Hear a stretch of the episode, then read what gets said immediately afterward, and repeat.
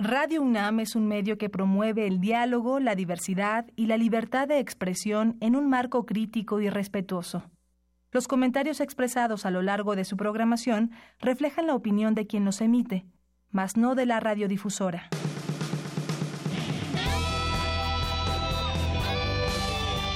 Prisma RU. Relatamos al mundo.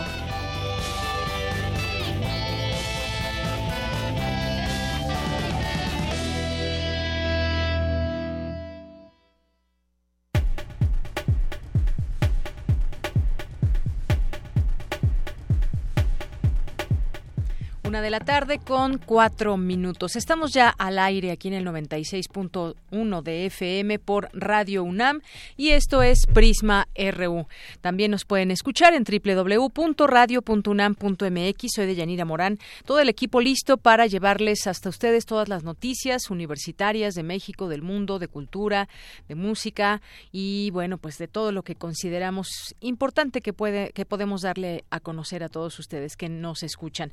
Vamos a tener hoy en nuestra primera hora una plática sobre las patentes. Es un libro que edita el Instituto de Biotecnología de la UNAM y vamos a hablar de las patentes, por qué son importantes, qué es una patente, cuántas patentes eh, lleva a cabo la UNAM eh, en un año, qué requisitos se deben cubrir. Es una plática seguramente interesante para todos aquellos en general y aquellos que se dedican a realizar o a llevar a cabo algunos inventos y cómo proteger sus eh, sus creaciones. Vamos a tener esa información y también vamos a platicar con un experto en temas de educación, que es el doctor Ángel Díaz Barriga Casales, que nos va a platicar sobre la reforma educativa que se acaba de cancelar, cuáles son las implicaciones y hacia, hacia dónde vamos en los próximos seis años. Seguramente también será interesante platicar con él, ya lo hemos hecho en otras ocasiones y es un buen momento de dar continuidad a este tema. Vamos a tener también en... Eh,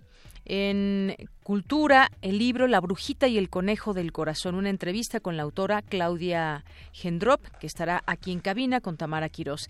Vamos a tener también en nuestra segunda hora una entrevista con Paulette Dieterlen, que es doctora en filosofía por la UNAM, y con ella vamos a platicar sobre la erradicación de la pobreza, las propuestas que hay ya en la mesa para tratar de erradicar la pobreza en nuestro país. Una, un reto sumamente difícil. Y vamos a platicar también con Francia Gutiérrez, que es vocera de Damnificados Unidos de la Ciudad de México, que, pues bueno, dicen no estar siendo tomados en cuenta. Vamos a platicar con ellos. Hemos dado aquí siempre seguimiento a este tema. Hoy es jueves de Gaceta UNAM con Hugo Huitrón, de Cinemaedro con el maestro Carlos Narro, que estará aquí con nosotros, así que no se lo pierda. Estamos ya arrancando ese programa. Nos vamos a ir a un resumen informativo y desde aquí relatamos al mundo. Relatamos al mundo. Relatamos al mundo.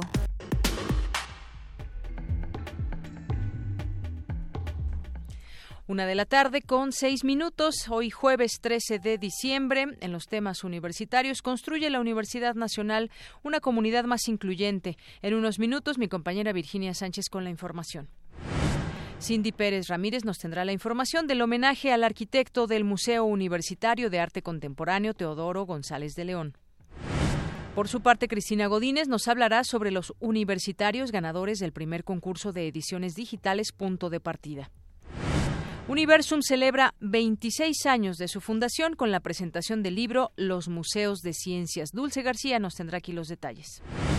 Y en los temas nacionales, en dos años, el nuevo sistema de salud para dotar medicamentos y atención médica gratuita quedará instaurado en todo el país, adelantó el presidente Andrés Manuel López Obrador. El secretario de Relaciones Exteriores, Marcelo Ebrard, dijo que en las conversaciones con el presidente de Estados Unidos, Donald Trump, solo se ha tocado el tema de la inversión y el desarrollo. De enero a septiembre de este año, en la Ciudad de México se registraron casi 7.500 accidentes de tránsito, según datos de la Secretaría de Seguridad Pública Capitalina. La lideresa magisterial Elba Ester Gordillo buscará la restitución de sus derechos laborales como maestra con una demanda de amparo. Y en los temas internacionales, el presidente Donald Trump afirmó que México está pagando por el muro fronterizo con el dinero que su país eh, se ahorra por el nuevo tratado comercial TEMEC. Las partes beligerantes yemeníes acordaron hoy, tras una semana de conversaciones de paz en Suecia, un cese de fuego provisional en Odeida y el retiro de sus tropas de la disputada ciudad portuaria. Hoy en la UNAM, ¿qué hacer y a dónde ir? La Facultad de Filosofía y Letras de la UNAM te invita a disfrutar de la obra de teatro Éramos Más, bajo la dirección de los dramaturgos Luis Barrera, Simón Franco y Julián Reyes, pertenecientes al Colegio de Literatura Dramática y Teatro de esta facultad. Esta puesta en escena tendrá una corta temporada. Disfrútala a partir de hoy y hasta el próximo sábado 15 de diciembre. Las funciones serán a las 16.30 y 18.30 horas en el Foro Experimental José Luis Ibáñez. La entrada es libre y el cupo limitado. Hoy es la fecha límite de inscripción para los cursos intersemestrales de actualización tecnológica que ofrecerá la Facultad de Ciencias Políticas y Sociales del 7 al 25 de enero de 2019. Aún puedes inscribirte a los talleres de introducción al software libre con Linux, seguridad de la información y manejo de hojas de cálculo como material didáctico aplicado a la docencia. Dirígete a la Coordinación de Informática ubicada en el edificio G de la Facultad de Ciencias Políticas y Sociales en Ciudad Universitaria. Consulta los requisitos en www.política políticas.unam.mx diagonal actualización tecnológica. Recuerda que la UNAM proyectará la cinta Roma del director mexicano Alfonso Cuarón en diversos espacios universitarios. Este largometraje narra un año turbulento en la vida de una familia de clase media en la Ciudad de México en la década de 1970, cuando se suscitó una confrontación entre el ejército apoyado por el Estado y manifestantes estudiantiles. Cuarón se inspiró en las mujeres de su infancia para producir una oda artística en honor al matriarcado que definió su vida. Roma es un retrato del conflicto doméstico y la jerarquía social en pleno momento de agitación política. Asiste a las funciones hoy en la sala Julio Bracho en punto de las 16.30 y 19 horas y en el cinematógrafo del Chopo a las 17 y 19.30 horas. Consulta los demás horarios en www.filmoteca.unam.mx.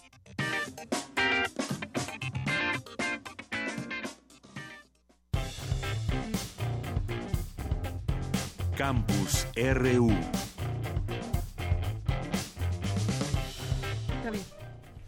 Bien, pues ya iniciamos, eh, acabamos de escuchar estas invitaciones, ya estamos próximos a la UNAM a salir de en su periodo vacacional a partir de este viernes, eh, pues ya todos los, los, administrativos, los estudiantes ya estarán en este periodo de vacaciones y bueno, pues nosotros la siguiente semana estaremos aquí con ustedes llevándole la información. La, información pues es así, no para. Y pues bueno, agradecer siempre a todas las dependencias, a todas las personas que nos facilitan también el poder acercarnos a distintos académicos, investigadores, especialistas de esta eh, casa de estudios para pues analizar los temas temas que hay del momento, los temas coyunturales, los temas que nos interesan y que queremos escuchar esas perspectivas universitarias bien planteadas, eh, con conocimientos y bueno, así lo seguiremos haciendo, pero por lo pronto pues ya estamos en este campus universitario y nos vamos a enlazar con mi compañera Virginia Sánchez. La inclusión es uno de los temas más importantes para la UNAM en 2019 a fin de garantizar que todos los jóvenes que acuden a sus instalaciones reciban la atención adecuada. Y mi compañera Virginia Sánchez nos tiene esta información. ¿Qué tal Vicky? Muy buenas tardes. Hola, ¿qué tal, Deyanira? Muy buenas tardes a ti y al auditorio de Prisma RU. La Universidad Nacional ofrecerá a su personal el curso Construyendo Comunidades Incluyentes, Discapacidad, Igualdad de Género y Diversidades con el que busca fomentar y enriquecer una cultura de inclusión que reconozca la diversidad e igualdad de género, elementos fundamentales para construir una sociedad justa y equitativa. El objetivo es difundir la importancia de reconocer las diversidades culturales y sexogenéricas para desarrollar prácticas benéficas que logren instituir una comunidad más incluyente, solidaria y respetuosa. Mirella Imas, directora general de Atención a la Comunidad, instancia que en colaboración con la Dirección General de Personal sentaron las bases para el curso a impartirse el próximo año, señala la importancia del mismo favorecer a personas que de otra manera pues, nunca hubieran podido desarrollarse este, emocional e intelectualmente al nivel del que pues tenemos la posibilidad de hacerlo todos nosotros. La primera etapa del curso será presencial, posteriormente será a través de seminarios en línea. Asimismo, se buscará capacitar al personal para que a través de prácticas mejoradas preste apoyo a los estudiantes, con lo cual, destaca IMAS, se busca que la UNAM sea un ejemplo. Por su parte, Marco Antonio Domínguez Méndez, director general de personal, señaló la importancia de tener acceso a capacitaciones como esta con contenido que sensibilice al personal, el cual dijo ofrece constantemente un servicio a los estudiantes y en las aulas los académicos, al percatarse de ciertas circunstancias, a veces no saben cómo orientar a los estudiantes que manifiestan un cuadro de depresión o que tienen un problema de discapacidad. Destacó la importancia que, además de los cursos presenciales, también se dé la capacitación en línea, pues aseguró será de gran utilidad para el personal que labora en sitios alejados. Esta es la información. Muy buenas tardes. Gracias Vicky, muy buenas tardes. Vamos ahora con Dulce García. El Museo de las Ciencias, Universum, celebró su 26 aniversario. Si hay alguien que nos esté escuchando y que aún no lo conoce, debe ir, debe conocer este museo. Les va a gustar, les va a interesar y van a aprender mucho. ¿Qué tal Dulce? Buenas tardes, adelante. Deyanira, muy buenas tardes a ti al auditorio de Prisma RU. Desde el 12 de diciembre de 1992, la UNAM emprendió un proyecto con el que buscaría compartir la ciencia y la tecnología con el pueblo de México. De ahí la creación de Universum. El texto Los Museos de Ciencias, Universum 25 años de experiencia, da cuenta de todo el camino recorrido en materia de funcionamiento de los museos y centros de ciencia, así como de su manejo e impacto. En sus páginas escritas por especialistas de distintos campos, se ve un seguimiento sobre los estudios de los museos y centros de divulgación científica de la UNAM. Escuchemos a César Domínguez Pérez, director general de divulgación de la ciencia de la UNAM, quien durante la presentación de la obra comentó que esta enfatiza la necesidad de generar una cultura científica en la población. Los museos y centros de ciencias son un instrumento y no un fin en sí mismos. Su razón última es la de contribuir, como ya se mencionó anteriormente, a la construcción de una sociedad crítica, informada, capaz de valorar los hechos sobre los dichos. La necesidad de construir esta utopía no surge de un capricho intelectual, sino del valor práctico del conocimiento científico para la vida cotidiana, para entender la naturaleza en su sentido más amplio así como para entendernos a nosotros mismos. Por su parte, Arturo González González, director del Museo del Desierto, reconoció que Universum ha sido la punta de lanza de las aventuras interactivas y en la evaluación de los museos en México. Incidimos mejor en los, en los niños y en los jóvenes somos este aprendizaje informal, que no por informal es menos importante, ¿no? Entonces la interactivos, pero también la importancia de los guías, la cita a, la interactividad emocional, que es también otro de los temas que empiezan a, a esbozarse, ¿no? decir, cómo realmente son los sentimientos y las emociones las que nos mueven y las que nos conectan muchas veces con las ganas de aprender algún tema que ahí nos diciendo. Auditorio de Prisma RU, el libro Los Museos de Ciencias, Universo en 25 años de experiencia, aborda el papel comunicativo ideológico de los museos, la mediación para acercar los temas de ciencia al público diverso, la evaluación, la diversidad de experiencias en los visitantes y el papel protagónico de los museos y centros de ciencia en el proceso y construcción de la cultura científica en la población. Le recordamos al público de Prisma RU que Universo, un Museo de las Ciencias, abre sus puertas de martes a viernes de 9 a 18 horas, sábados, domingos, días festivos y vacaciones de 10 a 18 horas. Este es el reporte. Muy buenas tardes. Gracias, Dulce. Muy buenas tardes. Y vamos ahora con Cindy Pérez Ramírez. Realizan homenaje al arquitecto Teodoro González de León, responsable del diseño del Museo Universitario de Arte Contemporáneo de la UNAM. Adelante, Cindy. ¿Qué tal, Deyanira? Muy buenas tardes. Me da mucho gusto saludarte a ti y a todo el auditorio de Prisma RU. En el recinto del Colegio Nacional se realizó el homenaje al destacado arquitecto a dos años de su partida. El acto inició con la proyección del documental Teodoro en concreto del director Emilio Mailé, un testigo audiovisual realizado durante los últimos meses de vida de Teodoro González de León y que brinda un recorrido por los momentos más importantes de sus 60 años de trayectoria profesional. Luego, el arquitecto Miquel Adrià, autor del guion del documental, aseguró que González de León dejó un legado singular, puesto que su tenacidad, las oportunidades, el rigor conceptual y constructivo hicieron posible una obra contundente y original, monumental y única, mexicana y universal. Cada obra suya es un capítulo de la historia reciente de un modo de hacer y entender la arquitectura sus apuntes de viaje, sus fotos, los resúmenes críticos de cada libro que leía, la biblioteca o la discoteca, hoy potencialmente huérfanos, quiero imaginarme con quién habría querido vivir la eternidad. Y a riesgo de aventurarme, estoy convencido que estaría muy a gusto con aquellos grandes arquitectos universales de su tiempo, como Aldo Rossi, James Stirling, Álvaro Sisa, que algún día también morirá, o John Hedgehook, por solo citar algunos, para platicar virtualmente desde el Olimpo, como propuso Rafael Alberti en esas conversaciones entre Goya y Picasso en Noches de Guerra en el Museo del Prado. Teodoro, el arquitecto infatigable, al crítico urbanista que desconfiaba de la política, al melómano entusiasta, al lector curioso y sobre todo al querido amigo. Por su parte, Felipe Leal, exdirector de la Facultad de Arquitectura de la UNAM y Cátedra Extraordinaria Federico E. Mariscal, la distinción de mayor nivel que otorga la UNAM a un arquitecto, remarcó que la máxima pasión de González de León fue la ciudad, el arte y su religión. Yo creo que la pasión máxima de Teodoro fue la ciudad. El paisaje natural integrado al neopaisaje urbano, la relación física del entorno con la estructura urbana el, el asiento histórico de las ciudades, desde la geografía, la sociedad, la historia. Recuerdo sus descripciones fantásticas sobre Manhattan y la Ciudad de México. Te hablaba de, Manhattan, cómo se había constituido Manhattan, cómo había llegado toda esa, esa masa de, granito y había estructurado esa, esa magnífica isla que daría pie después a los rascacielos que hoy todos conocemos. ¿Qué decir de la Ciudad de México cuando paseábamos por estas calles, por el centro de la Ciudad de México, podía conocer cada uno de los locales comerciales? A Teodoro el artista. Confesaba con devoción agnóstica que si, que si profesaba una religión era el arte, que, el arte era su religión. Era un apasionado de la pintura, de la escultura, las cuales cultivó y desarrolló. Acompañaron en, la acompañaron en toda su vida su aguda educación visual en todo momento. Tenía un ojo realmente sumamente fino.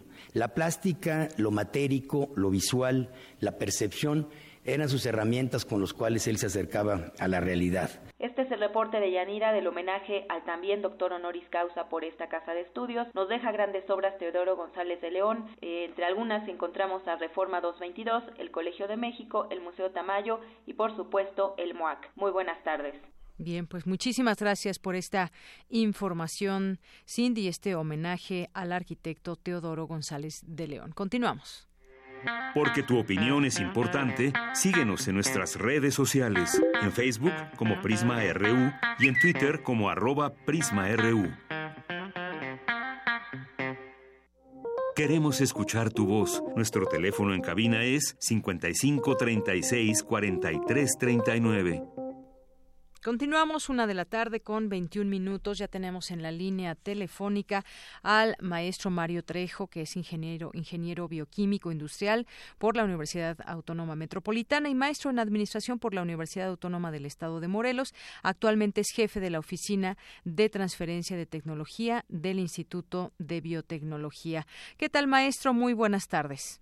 Buenas tardes, ¿qué tal? ¿Cómo estás? Muy bien, pues tengo en mis manos este esta guía del Instituto de Biotecnología de la UNAM para la redacción y registro de patentes. En algún momento en este espacio hemos hablado de las diferentes eh, creaciones y trabajos que se hacen desde la UNAM y hablábamos de pues de la importancia eh, de las patentes. Vamos a empezar en primer lugar definiendo eh, pues lo que es una patente, qué derechos y compromisos involucra, doctor. Claro que sí. Mira, una patente viene siendo como el título de propiedad sobre una, un bien intangible en este caso, que es una tecnología, eh, y eh, esto tú lo, registras, lo solicitas ante la autoridad competente, que en este caso en México es el INVI, eh, y te da la, la prerrogativa de exclusividad para su explotación comercial durante un periodo de 20 años. ¿Sí? Así es, doctor. Y bueno, pues eh, este sistema, digamos, de protección de propiedad industrial abarca diversas figuras legales de protección. Estamos, esto quiere decir que estamos hablando, por ejemplo, de qué queremos proteger y se puede hablar desde marcas, hay secretos industriales, eh, diseños, denominaciones de origen. Hay mucho que se tiene, que se puede patentar. ¿Qué tanto se patenta en México y qué tanto lo hace la UNAM? Eso es. Mira, en, México realmente, si, uno compara, por ejemplo, con nuestro vecino del norte, los Estados Unidos, ahí los números de patente van del orden de los millones, ¿no? eh, en México se, se, presentan del orden de un par de decenas de miles de, solicitudes cada año. eh, en el caso de la UNAM, por ejemplo, en, en, hay un análisis que, que reportó la Coordinación de Innovación y Desarrollo, eh, donde le fueron otorgadas en, en, a lo largo de 10 años, de 2006 al 2016, 146 patentes a la UNAM. Y te estoy hablando que la UNAM es la máxima instancia que, que obtiene patentes en México. eh, en Estados Unidos, las, eh, las empresas, porque ya son, son empresas básicamente quienes, quienes más patentan, que, que más lo hacen, la, las 10 que más lo hicieron, por ejemplo, en el 2015, acumularon del orden de 31 mil eh, patentes otorgadas. sí, entonces es una diferencia abismal que, que existe lamentablemente entre lo que se patenta en, en países como Estados Unidos y en México. Muy bien.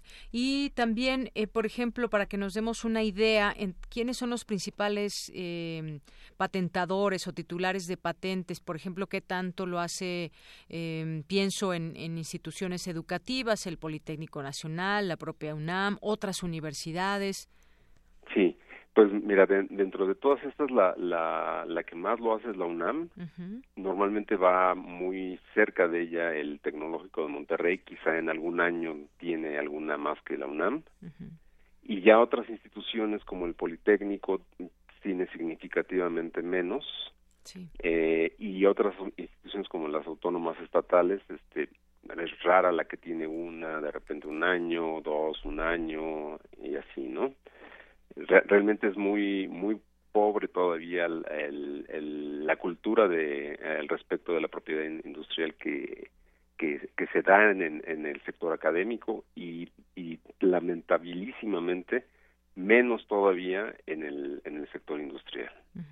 Y doctor, yo quisiera regresar ahora eh, a este tema de qué, qué es lo que podemos considerar como una invención y qué no se considera como tal, porque sabemos que pues todo, todo el tiempo desde las universidades, pensando en la UNAM, están haciendo investigaciones, haciendo creaciones, invenciones, pero ¿qué se puede considerar una invención, digamos, eh, digna de de patentarse y qué no se considera como tal.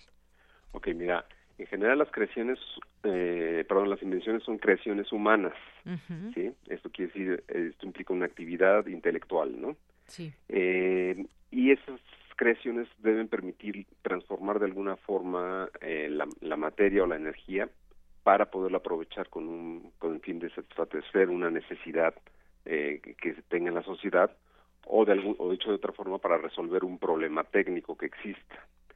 Sí, eh, la, la, ley en general, la, la, de México y la de casi cualquier país, establece ciertas cosas eh, que no son definitivamente consideradas como, como invenciones, ¿no? Como los principios teóricos y científicos o los, des descubrimientos, ¿no? Que son nada más revelar lo que ya existe en la naturaleza eh, por ejemplo, los esquemas de planes, reglas, métodos para métodos mentales, juegos, negocios, eh, métodos matemáticos, por ejemplo, todo eso no son considerados invenciones, tampoco los programas de cómputo, uh -huh. en el caso de México, porque en Estados Unidos sí lo considera como, como invención patentable. Uh -huh. Eh, los métodos de tratamiento quirúrgico y diagnóstico, en sí el método, por ejemplo, el que consiste en administrarle un, un medicamento a una persona, no se considera eh, como una invención. Uh -huh. El medicamento en sí mismo sí. sí. Este, eh, los métodos también de, de diagnóstico que implican el, eh, que se aplique una sustancia, por ejemplo, a la, a, a la persona o al animal, si uh -huh. es veterinario, es, no, no son considerados patentables porque se considera que no son, bueno, que dependen mucho de la, del organismo al, al, que se le está aplicando y que por lo tanto no son reproducibles industrialmente, ¿no? Uh -huh. Y finalmente el otro es la yuxtaposición de invenciones. Esto quiere decir sumarle eh, una invención que ya existe a otra que ya existe, ponerlas juntitas, eso no tampoco se considera como una invención. Muy bien.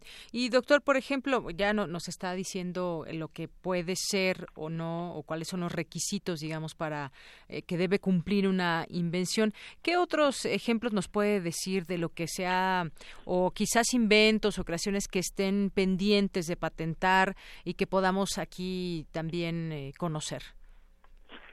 Pues mira, o cuáles ya se han patentado, algunos ejemplos. Mira, aquí en el instituto tenemos, por ejemplo, muchas de nuestras patentes son trabajos eh, que, que, se derivan de, de investigación en, con el veneno de alacranes. eh, y, eh, bueno, el veneno es como un cóctel de muchas eh, pequeñas proteínas que se llaman toxinas, sí. porque tienen ese carácter tóxico. eh, sin embargo, algunas de ellas se, se, ha demostrado que tienen algunos efectos terapéuticos eh, que pueden ser eh, aprovechables, ¿no? Uh -huh. Entonces tenemos algunos ejemplos de toxinas de, de, de alacrán y de, y de, otros animales ponzoñosos uh -huh. que, que son eh, que tienen un efecto antibiótico o un efecto analgésico o que incluso tenemos una que eh, pues, podría ser eventualmente utilizada para mejorar la condición de personas que tienen enfermedades autoinmunes. Uh -huh. Sí, entonces, eso es por un, un, un, digamos, es como una línea muy grande de, de, investigación que se desarrolla aquí en el instituto sí. y que tiene ha tenido mucha salida en, en patentes, ¿no? Uh -huh. Y, y, por ejemplo, eh, doctor, ¿qué derechos y obligaciones adquiere la UNAM, por ejemplo, cuando se hace una, cuando se patenta alguna invención? ¿qué, ¿Cuáles son esos derechos y obligaciones de la universidad? Claro que sí, mira, la, la universidad como titular eh, estamos hablando de que es trabajo de académicos de la UNAM, ¿no? Sí. Entonces, como la UNAM es quien les paga y quien les pone la infraestructura y, y les acerca toda la, la, la literatura, paga la, el acceso a las revistas, todo esto, uh -huh. pues eh, el, el, el, titular es el, es la, la universidad. Uh -huh. Este eh, y perdón por la llamada. no se preocupe. Eh, entonces, como titular de los derechos, eh, eh, tiene precisamente ese derecho de, de ser quien, quien pueda explotar comercialmente la, la invención, pero por su naturaleza la UNAM no lo hace, no explota comercialmente las cosas, pero entonces puede licenciarlo a un tercero para que ese tercero lo, lo comercialice. Y entonces recibe un beneficio económico la universidad que nuevamente pues utiliza para sus fines, ¿no? Uh -huh. eh, y entre sus obligaciones pues eh, debe reconocerle al, al, a los inventores su carácter como tales en uh -huh. todo momento, en cualquier publicación, difusión de, de, los licenciamientos o de las patentes, uh -huh. y también debe compartirles de los beneficios que llegue a obtener. En este caso, la UNAM, en su reglamento de ingresos extraordinarios, le establece que les comparte un 50% de esos de esos eh, derechos. Claro, así es. Bueno, que son parte también de, eh, hablaríamos de los derechos y obligaciones que adquieren los inventores. Por una parte la responsabilidad de la UNAM, pero también de los propios inventores. Así es, así es también. Ellos obviamente se comprometen a preparar la, a, a, dar todos los datos para que se prepare la solicitud de patente uh -huh. y en el momento en que es analizada por el por el INPI sí. eh, y que hay requerimientos, pues también se comprometen a proporcionar toda la información para que se respondan esos requerimientos uh -huh. y se le dé solución a las inquietudes que manifieste el examinador. Claro, doctor, ¿y más o menos cuánto cuesta patentar o quién, quién paga, por ejemplo, e estas eh, patentes? ¿Qué tan okay. caro es? ¿Qué tan caro es? Mira, más o menos una solicitud de patente varía también en función a la, al número de páginas, eh, eh, pero más o menos puede costar entre unos tres mil a cinco mil pesos el, la solicitud inicial. Uh -huh. Llega a haber uno, dos, tres pagos por allí en, en el trayecto que suelen ser como menores a 500 pesos y cuando se otorga eh, hay otro costo que es más o menos de unos cinco mil pesos, uh -huh. cinco o seis mil pesos, ¿no? Entonces realmente no es demasiado oneroso uh -huh. hacerlo a nivel nacional. Eh, y en, en, ese caso, en, en, la UNAM, la Coordinación de Innovación y Desarrollo cubre el, el, el 100% de, de esos costos sí. y la gestión, eh, digamos, ya ante ventanilla, uh -huh. nos apoya la Dirección General de Asuntos Jurídicos. Muy bien. ¿Vale la pena entonces patentar toda aquella invención que cumpla con los requisitos? Eh, bueno, aquí es una pregunta bien bien importante y, y, siempre tiene uno el riesgo de equivocarse, ¿verdad? Eh, pero en general la respuesta es no, porque hay en, entre la investigación que generan tan rica nuestros eh, investigadores, pues siempre hay cosas que cumplen con los requisitos de patentabilidad sin ningún problema, son nuevas, tienen actividad inventiva, podrían eventualmente convertirse en una aplicación industrial, entonces podrían ser patentables, ¿verdad? Sin embargo, eh, ese último punto es lo que eh, se analiza y se ve que es muy remoto, muy, mucho, muy remoto. Y entonces eh, puede no, no vale la pena eh, el llevar a cabo el registro. Muy bien. Bueno, y alguien que nos esté escuchando y que quiera conocer esta, esta guía, ¿dónde la puede obtener o si ya está en línea, doctor? Claro que sí. Es, el, el documento es un documento que se, se diseñó para ser presentado de manera digital y está subido en, en una página eh, en el Instituto de Biotecnología en, eh, perdón, en la página del Instituto de Biotecnología, que es www.ib de bueno, de tito, punto unam punto mx. Muy bien. www.ibt.unam.mx. Correcto. Y ahí aparece un enlace que nos conduce al, al, a la página donde está la, la, la, guía y hay dos versiones que puede uno descargar. Es la versión a colores que tiene los anexos completos y una versión en blanco y negro eh, pensada para quien quiera imprimirla con una versión abreviada de los anexos. Muy bien. Bueno, pues ahí está esta guía del Instituto de Biotecnología de la UNAM para la redacción y registro de patentes. Doctor, pues no me resta más que agradecerle que nos haya platicado sobre este documento que pues responde, creo, todas las preguntas eh, referentes al, al registro de patentes, a las características que se deben de tener los, eh, los inventos, los compromisos también que tiene la UNAM, los inventores, para este tema ligado a las patentes. Muchas gracias. Al contrario, con todo gusto y ojalá sea de interés para tu audiencia. Seguro que sí. Muchas gracias, doctor. Hasta luego. Hasta luego. Muy buenas tardes. Fue el maestro Mario Trejo, ingeniero bioquímico industrial por la Universidad Autónoma Metropolitana y maestro en administración por la Universidad Autónoma del Estado de Morelos y jefe de la Oficina de Transferencia de Tecnología del Instituto de Biotecnología de la UNAM. Continuamos. Porque tu opinión es importante, síguenos en nuestras redes sociales, en Facebook como Prisma RU y en Twitter como arroba PrismaRU. Queremos escuchar tu voz. Nuestro teléfono en cabina es 55 36 43 39.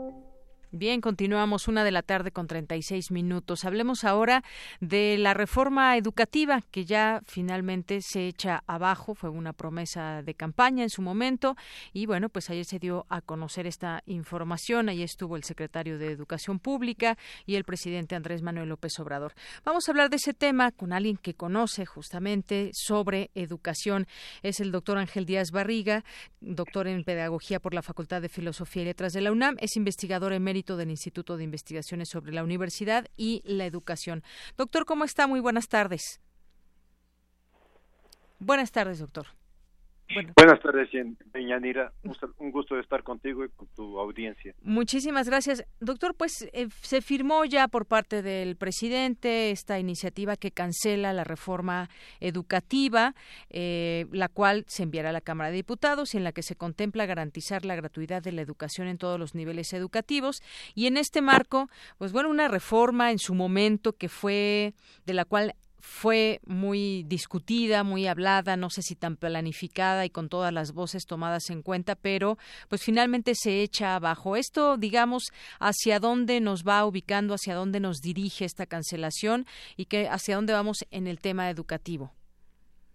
Mira, yo que pienso que nos abre una puerta de oportunidad. ¿Y por qué lo veo como una puerta de oportunidad? Porque la reforma que se hizo en 2013 este, está siguiendo muy de cerca los pasos, las indicaciones que en su momento la OCDE dio para la educación en México y en otros países de América Latina. Este, y, de ahí surgió parte de la, la rapidez, todos recordamos la rapidez con la que se hizo la reforma de 2013, este, todos recordamos la forma como las leyes se aprobaron prácticamente, las leyes secundarias se aprobaron prácticamente sin mayor discusión este, en, en, en las cámaras del Congreso. Eh, entonces, este, la idea en ese momento, eh, digamos, era el bono de Peña Nieto y la posibilidad de hacer el gran cambio para la educación. No se pusieron a pensar en cuáles, qué consecuencias tenía esa reforma. Esa reforma tenía consecuencias, eh, como se ha dicho, laborales. Fundamentalmente se apostó estos cuatro años últimos, porque empezó a operar prácticamente en 2015, se, eh, fundamentalmente a un sistema de evaluación del desempeño que no evaluaba el desempeño docente. Y esto yo pienso que todo mundo técnicamente tendría que aceptarlo. Ah, los docentes resolvían exámenes o presentaban plataformas, este, portafolios de evidencias que no necesariamente estaban vinculados con lo que ellos hacían con sus alumnos. Entonces, en este, eh, una consecuencia de esa reforma fue los maestros la rechazaron los maestros que se presentaron a estos exámenes se presentaron con miedo a estos exámenes, con mucha incertidumbre y lo que yo diría también es este aunque el maestro, aunque hubiera una expresión muy fuerte de la Coordinadora Nacional de Trabajadores de la Educación diciendo no queremos la reforma, no significaba que los maestros de, los, de las otras entidades federativas este, estuvieran conformes con esta reforma no fueron escuchados. Yo pienso que el Instituto Nacional de Evaluación Educativa en varias ocasiones eh, le hicimos críticas analíticas, críticas técnicas, le proponíamos alternativas para lo que estaba haciendo, entre las cuales una implicaba que como institución especializada en evaluación pidiera ajustes a la ley al Congreso de la Unión y nunca quiso escuchar la crítica. Este, yo pienso que el instituto se cerró en su propia soberbia. Este, y en este sentido yo pienso que la única salida que había y la única salida que queda es decir, con estas personas del instituto o con estas personas a la cabeza del instituto no podemos seguir adelante en lo que pretendemos en la educación. ¿Qué pretendía la reforma? Pretendía yo creo que dos cosas. La primera es recuperar la rectoría del Estado sobre la educación y yo pienso que esa rectoría parcialmente está recuperada y a veces el mismo Estado ha renunciado a tener la rectoría sobre la educación en, estos últimos cinco años. Pero en segundo término quería mejorar la educación y esto es lo que no hemos logrado. Este, hace 15 días se presentaron los resultados de la prueba planea de sexto de primaria.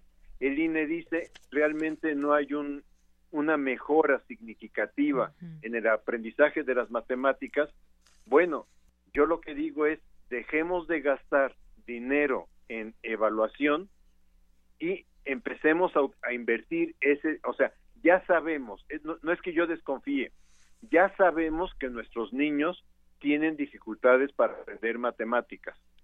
Eh, partamos de ese hecho pero entonces lo que necesitamos es ver cómo mejoramos la enseñanza de las matemáticas. Y entonces la idea del proyecto que presenta el presidente de la República de, por una parte, ser un centro que reconozca, este, la, revalore el trabajo del magisterio y por otra parte su apuesta sea a la mejora de la educación, me parece que nos coloca, si gustamos, en el otro lado de la tortilla si teníamos el lado de la evaluación y, el, y, las, y las partes de sancional de la evaluación, este, ahora pasamos al lado, digamos, pedagógico didáctico, que es, sabemos que nuestros niños tienen problemas de aprendizaje de matemáticas. Sí. Ahí se nos fue el doctor. Doctor, ¿me escucha usted? Bueno, ahorita, ahorita retomamos la llamada. Ahí está, doctor. Bueno, ahorita, ahorita retomamos esta llamada. Pues interesante lo que dice. Eh, se abre una puerta de oportunidades tras esta cancelación de la reforma educativa desde su punto de vista. No ha habido una mejora educativa y bueno, el tema de la de la evaluación que pues también quedará pues no con las características que se tiene. Lo estábamos escuchando, doctor, en este tema que nos decía que debe haber una pues una visión pedagógica didáctica de la de la reforma o de la educación. Exacto.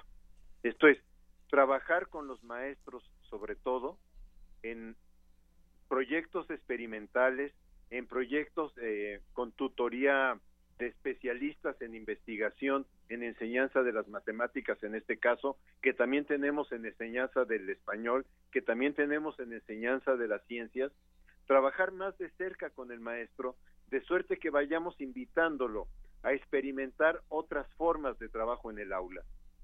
Eh, incluso mi idea es un poco más, este, más eh, abierta, digamos, más abierta en el sentido de decir, eh, el secretario usaba una figura que es interesante. Decía, si una persona quiere bajar de peso, no basta con que se suba a la báscula. Eh, se puede subir a la báscula todos los días y el peso no puede, no, no baja por eso. Tiene que hacer otras cosas. Entonces, si ya hemos aplicado exámenes y, y, estamos hasta la cabeza, hasta el copete de exámenes, y todos los exámenes más o menos nos dicen que los alumnos tienen problema en aprendizaje de las matemáticas, yo digo, dejemos dos o tres años de gastar en exámenes. Y ese dinero invirtámoslo en trabajar con los docentes para eh, explorar otras formas de enseñanza de las matemáticas, del español, de las ciencias, vayamos documentando esas formas y después de tener un espacio en donde vamos trabajando de otra manera, sí, hagamos una evaluación para preguntarnos si estas otras nuevas formas de trabajo realmente lograron mejorar los aprendizajes de los niños. Muy bien. Y, y, bueno, dentro de todo esto, pues Sí, efectivamente se necesitan planes bien trazados, específicos para poder medir en unos años eh, cómo ha avanzado, pues esa forma didáctica o pedagógica de que, lo reflejen, vaya, los alumnos que están en las escuelas. Hubo también, eh, doctor, una polémica ahí por la autonomía universitaria. Eh, que pues decían se puede quitarlo de autonomía y eso es muy peligroso, pero finalmente pues fue aclarado ya por el secretario de Educación Pública y se respetará la autonomía universitaria. Sí, eso dicen que es un error en las transcripciones del, del proyecto, no debió pasar. Creo que eh, un proyecto siempre, sobre todo cuando va a un, al Congreso, tiene que presentarse este, lo más cuidado posible, ¿no? Pero ahí quizá el problema que, que veo es eh, que se habla de la creación de 100 universidades. O sea, este, el problema que ahí vemos es cómo vamos a enfrentar como país la creación de instituciones de educación superior que cumplan con todos los requerimientos que se exige a una institución de educación superior. Claro, ahí está el punto. ¿Es, esto ah, posible? es más crítico este punto que digamos, el error de autonomía, que bueno, es un error y ya se corrigió. Claro. Este, Pero lo que sigue, digo, exacto, ¿es posible la creación de 100 universidades? Mire, yo, creo que habría que hacer una acción muy compleja, creo que todavía no está claramente definida, entre cómo se puede apoyar el crecimiento de las universidades públicas estatales, este, cómo se puede hacer más eficiente el ingreso en las universidades.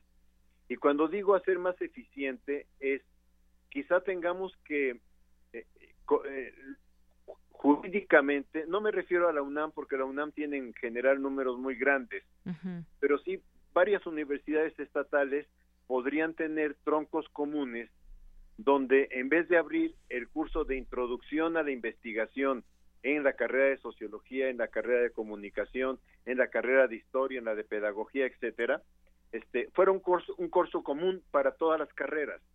O sea, habría que explorar en, en qué disciplinas, en qué campos de conocimientos se pueden abrir materias comunes. Y eso automáticamente daría la, la opción de incremento de matrícula. Eh, habría otras opciones.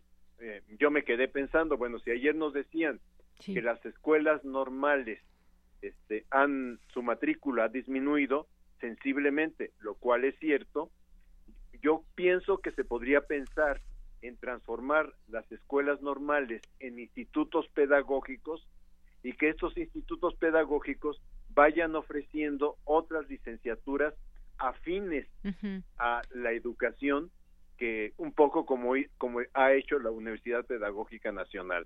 Ahí tendríamos como otra salida. Otra salida. Y una tercera salida podría ser ya ahí ir este creando lo que ayer dijo el presidente López Obrador o el secretario, ya no me acuerdo, de decir, este, crear nada más eh, unidades donde se imparta una o dos licenciaturas acorde al la ubicación regional donde se está ofreciendo esta licenciatura y el mercado ocupacional que habría en el entorno. Muy bien.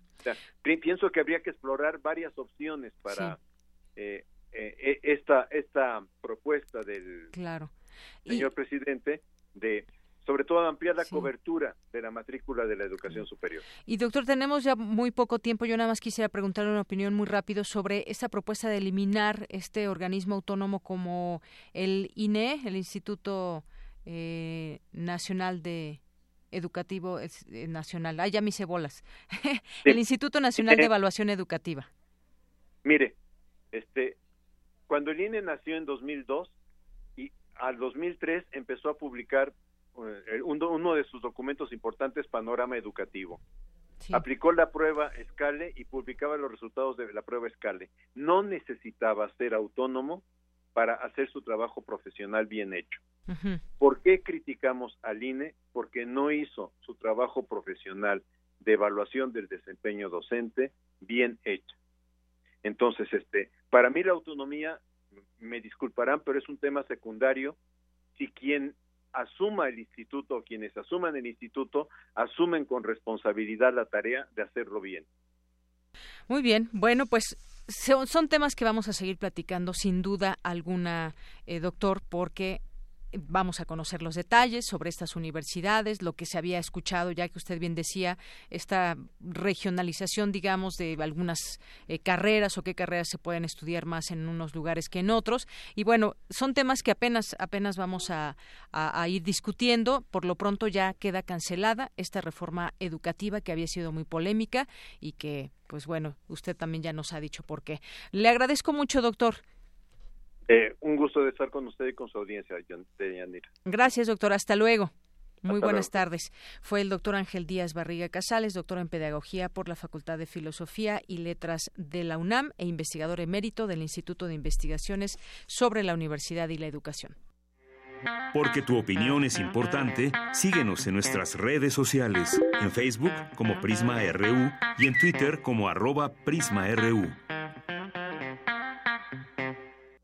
Queremos escuchar tu voz. Nuestro teléfono en cabina es 55 36 43 39.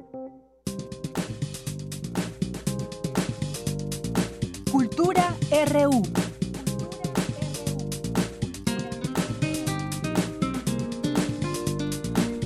Bien, continuamos y entramos a la sección de cultura. ¿Qué tal, Tamara Quiroz? Muy buenas tardes. Deyanira, muy buenas tardes. Los saludo con mucho gusto. Gracias por escucharnos a través de esta frecuencia de Radio UNAM. Oye, ya casi llega, llega el periodo vacacional, el, pues periodo vacacional de Sembrinas. Ya mañana es el último día. Así es, y la próxima semana para los de la Secretaría de Educación Pública. Así es, el 19 de diciembre. Así es, y bueno, como siempre tenemos opciones para la gente, para que, bueno, eh, aprovechen el tiempo de vacaciones. Yo tengo que hablar de una recomendación literaria para los niños que también a los adultos nos puede ayudar. Y para darnos todos los detalles de la brujita y el conejo del corazón, hoy nos acompaña en cabina la autora Claudia Claudia, es que no es Jandrop. Claudia Jandrop. Claudia Jandrop, quien también es psicóloga. Claudia, bienvenida a este espacio, ¿cómo estás? Gracias, Tamara, muy contenta de estar aquí. Excelente. Oye, Claudia, a ver, cuéntanos, por favor, La brujita y el conejo del corazón. ¿De qué va la historia? ¿De qué trata? ¿Por qué nos va a interesar? Mira, Tamara, el cuento de la brujita y el conejo surge como una herramienta inicialmente terapéutica para mí. Llevo casi 20 años utilizándola, pero no lo teníamos listo para el público. Lo utilizábamos en la clínica como un idioma y sobre todo como una herramienta que a mí me, me sirvió para poder insertar de una manera fácil en un cuento, con imágenes, con símbolos, conceptos psicológicos que a veces nos resultan un, tanto complejos o abstractos. Con, cuando tratamos con niños es muy importante concretizar las cosas para que pueda ser digerible, comprensible y entonces podamos elaborar. Entonces el, el cuento de la brujita surge así como una necesidad primero a nivel clínico y con la evolución del cuento pues hoy estamos en la etapa en donde ya con la publicación pues lo podemos hacer accesible a cualquier persona para que papás, mamás, maestros o incluso terapeutas, quien quiera, pueda tener acceso a él y lo pueda utilizar y pueda descubrir la magia que hay ahí, porque de eso va la historia, ¿no? Mm. Es la trayectoria, el viaje de la brujita a descubrir la verdadera magia, que no es la de las pociones de brujita, sino la magia que está en el interior.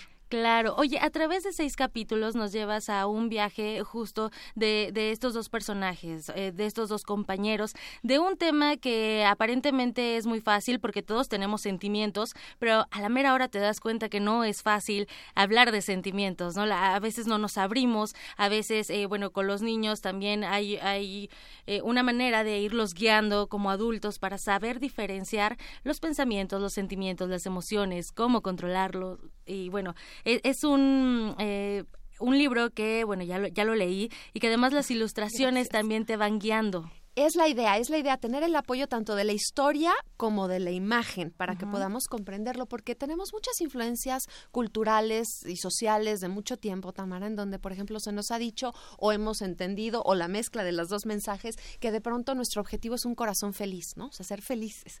Y uno de los conceptos que transmitimos en el, en el libro es el concepto del corazón sano. Un corazón sano siente todos los sentimientos. Se vale sentir enojo, se vale sentir tristeza y miedo y celos y todo, pero hacemos la indicación de que lo que tenemos que cuidar es la intensidad o tamaño, como lo manejamos, porque con, la, con la estrategia que manejamos en el cuento, que es externalización, pues cosificamos las emociones para que sean comprensibles. Entonces, en el tamaño está la clave de la regulación emocional, de la salud emocional, y este concepto de corazón sano va más allá del capítulo, sino como a tratar de dar un mensaje eh, contrario a esta influencia cultural de tratar de negar nuestras partes obscuras. Claro, eh, tradicionalmente, por ejemplo, los hombres, ay, ¿cómo vas a, no llores, a tener sentimientos? A los niños, por ejemplo, Tamara, todos es no te enojes no te enojes. No tengas miedo. o no tengas miedo, exactamente. ¿Y por qué no tener miedo? Más bien es comprender por qué se tiene miedo, por qué se tiene enojo y los niveles de enojo que hay. Exactamente, cuál es tu tamaño de enojo, cuál es tu nivel, tu intensidad de enojo, para que entonces en esa habilidad, en esa gama de grises que pocas veces nos enseñan, pero que tendríamos que poner mucho mayor énfasis en ello, está la inteligencia emocional. Excelente, Deyanira. Esta es una muy buena opción, sobre todo eh, al iniciar esta conversación yo decía que para los niños, pero también para los adultos. ¿Cómo guías a un niño cuando tú adulto no sabes controlar también tus emociones? Totalmente. Predicamos con el ejemplo, el ejemplo arrastra y no importa qué tanto le decimos a los niños, sino cuánto hacemos. ¿Cuántas veces no les decimos no te enojes con gritos? Claro. Con un descontrol. Entonces, ese tipo de cosas, la verdad es que este cuento parece que está dirigido a niños porque es un cuento, porque las ilustraciones son infantiles, pero yo en terapia, en la clínica, todo nuestro equipo que hablamos de este idioma, porque es la base de mi metodología, lo utilizamos también con adolescentes, adultos, incluso mayores, en el sentido en el que a lo mejor el, el acercamiento al cuento es distinto en cómo les planteamos la historia, pero los conceptos y las imágenes no tienen edad. O leerlos juntos, ¿no? Ir leyendo y quien lo va comprendiendo. Exactamente. De hecho, yo siempre recomiendo, Yanira, que se lea, por ejemplo, hacia los niños. Primero que lo lean los adultos para que lo entiendan. Hagan una reflexión personal y ya en una segunda etapa lo puedan leer con los niños, con ellos, no dárselo solo a leer, sino si, si les es posible leerlos y además capítulo por capítulo. Porque tal vez el cuento completo puede ser un poco abrumador de un, de, un, solo, de una sola lectura, exactamente. Pero la idea del libro es que quede ahí en el imaginario de los niños y que después de leer el libro, aunque el libro ya no lo tengas accesible o no lo vuelvas a leer, sigas utilizando esos elementos simbólicos para poder todos los días hablar sobre sentimientos, tener un diálogo afectivo, hablar de regulación, exactamente. Y sobre todo, aquí hacemos también un énfasis muy importante en la responsabilidad. Dentro del cuento hay dos dos otros dos conceptos que a mí me parecen importantísimos, que es la mirada de espejo o la mirada de binoculares. A veces sentimos que nos pasan las cosas o nos sentimos como nos sentimos porque llovió, porque hay tráfico, porque mi mamá me dijo, porque la maestra hizo, porque es invierno, lo que quieras, ¿no? a eso lo llamamos con binoculares, ¿no? Es muy fácil además ver qué está sucediendo afuera, pero la mirada de espejo nos llama a ser responsables, a poder ver hacia adentro cuál es nuestra actitud, qué podemos hacer con aquello que nos sucede y entonces al hablarlo en este idioma, con estas palabras, a un niño se le hace muy fácil entenderlo. Y sobre todo, Claudia, bueno, a mí se me hace muy interesante que no ponemos ni, los eh, juicios de valor. No es malo ni es bueno. O sea, simplemente las emociones existen, tienen una razón de ser y, bueno, eh, el conejo nos lleva también por unas fórmulas, ¿no? ¿Qué es lo que hago a través de esas fórmulas? Bueno, pues paro, me detengo y pienso. Exactamente, es la fórmula para poder regular la emoción, es el paro, me calmo, pienso. Exacto, porque ahí en el me detengo, me paro hay muchas maneras puede ser respirar, de hecho ya después pronto va a salir, exacto, es el hay varias, ¿no? Eh, que se van ahí manejando y de hecho pronto va a salir un libro de trabajo sobre el cuento. Ese todavía no está publicado, pero ahí viene para poderlo trabajar. Pero es me detengo. Antes de solucionar o de hacer un juicio, detengo hago conciencia y entonces sí me calmo. Y en el pienso viene la estrategia, es balancea las orejas del conejo, porque no nos están viendo, pero el conejo tiene una oreja blanca y una, oreja, negra, que son pensamientos positivos y negativos, no buenos ni malos, pero positivos y negativos. Y en el balance de ambos está la visión realista. Claudia, ya llevas más de 15 años eh, enfocada a la terapia infantil. Y bueno, eh, este, este libro eh, ya surge de esta necesidad que nos cuentas para que la gente, bueno, se acerque, cómo podemos acercarnos al libro para que lo adquieran, para que también puedan leer con sus hijos, incluso recomendarlo. No sé, se me ocurre igual un regalo de Navidad. Es un buen regalo de Navidad. Mira, Tamara, esta es una publicación independiente. Yo tomé la decisión de no, pues no alterar el contenido con, con cuestiones editoriales, entonces por, por mi uso clínico del, del cuento. Entonces la difusión también es una difusión independiente. Por el momento está disponible a través de, puede decir, a través de Amazon, en amazon.com, ahí está en formato ebook, en formato digital y también impreso, llega a la casa de cualquiera que pues tenga una cuenta. También está disponible a través de nuestra tienda virtual de la clínica. La clínica se llama Insikis, como adentro de la psiquis. Okay. Está un poquito complicado porque es con P intermedia. INP psiquis. Exacto, exactamente con exacto, con la P intermedia y también en el consultorio directamente en la clínica, si alguien puede darse una vuelta, estamos en Lomas Reforma o llamarnos y con todo gusto hacemos lo que sea necesario para orientarlos de cómo sería la mejor manera de, adquirirlo. Entonces, ¿Cómo te encontramos en redes, Claudia? En redes insikis.com, estamos en Facebook, Instagram y si puedo dejar un número telefónico, Por estamos favor. con gusto para atender y orientar, es 5251 1898. Excelente. Bueno, pues ahí está una opción literaria, una opción para que se acerquen. La brujita y el conejo del corazón. Les va a gustar la historia. Yo estoy segura que sí. Muchísimas gracias, Claudia Chandrop, por acompañarnos en este espacio. Y bueno, deseamos que este libro llegue a muchas personas. El camino independiente, siempre lo decimos, nunca es fácil. Entonces, ahí está la opción. De Yanira nos despedimos y bueno, les deseamos que tengan una excelente tarde. Muchísimas gracias, Tamara. Gracias también aquí a la invitada que nos acompañó hablando de este libro, Claudia, y vamos a hacer una pausa. Regresamos a la segunda hora de Prisma RU. Prisma RU. Relatamos al mundo.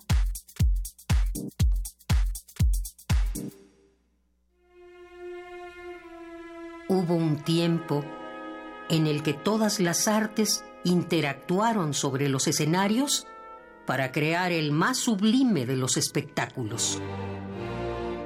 Radio UNAM te invita a expandir tu panorama musical en el curso Templo, en, el, oído, una historia cultural a través de seis obras maestras de la ópera: L'Orfeo, Electra, Tristán e Isolda, La Damation de Faust, Tosca y Falstaff. Imparte Otto Cázares. Todos los sábados, del 2 de febrero al 9 de marzo, de las 10.30 a las 14 horas, en la sala Julián Carrillo de Radio UNAM. Adolfo Prieto 133, Colonia del Valle, cerca del Metrobús Amores. Informes e inscripciones al 56 23 32 73. Radio UNAM, Experiencia Sonora. Los recursos naturales se acaban. Ya no podrás disfrutar del café, la miel o el chocolate. Te invitamos a conocer las prácticas amigables con el ambiente que se desarrollan en México para fabricar estos productos. En la nueva exposición, Producir conservando, biodiversidad y comunidades sostenibles. En Universum, Museo de las Ciencias de la UNAM. Visítala a partir del 23 de noviembre. Este es un momento de alegría para todos, porque iniciaremos un cambio verdadero por la vía pacífica. Es un momento histórico para el pueblo de México. Los gobernantes electos de Morena estarán a la altura y serán ejemplo de honestidad, austeridad y eficiencia. Los legisladores y funcionarios estarán al servicio de la nación. Morena gobernará para todos. Gracias por tu voto. Juntos haremos historia. Morena, la esperanza de México.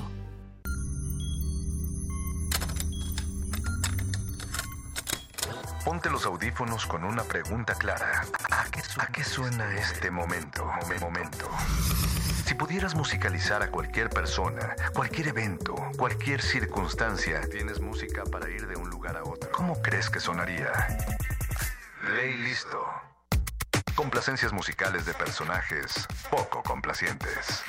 Lunes, 22 horas. Por el 96.1 de FM, Radio La revista de la universidad en radio.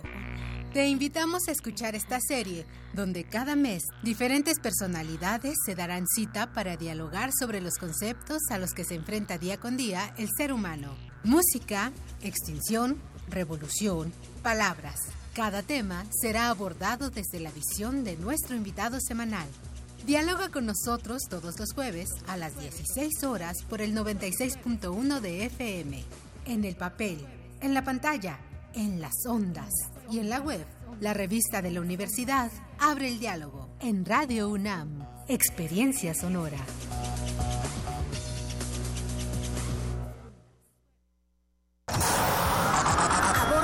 Nave de la Resistencia existe una habitación que nunca se abre. Excepto la última hora del último día de la semana. Ahí, ahí vamos a reírnos del mundo, a demoler los muros con canciones, a bailar en la posición que queramos. Todos eligen la música. Todos la disfrutan. Todos la bailan. El Buscapiés. Tú eres el alma de esta fiesta.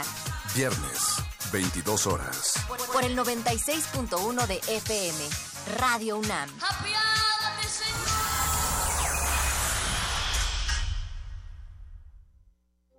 Queremos escuchar tu voz. Nuestro teléfono en cabina es 55 36 43 39.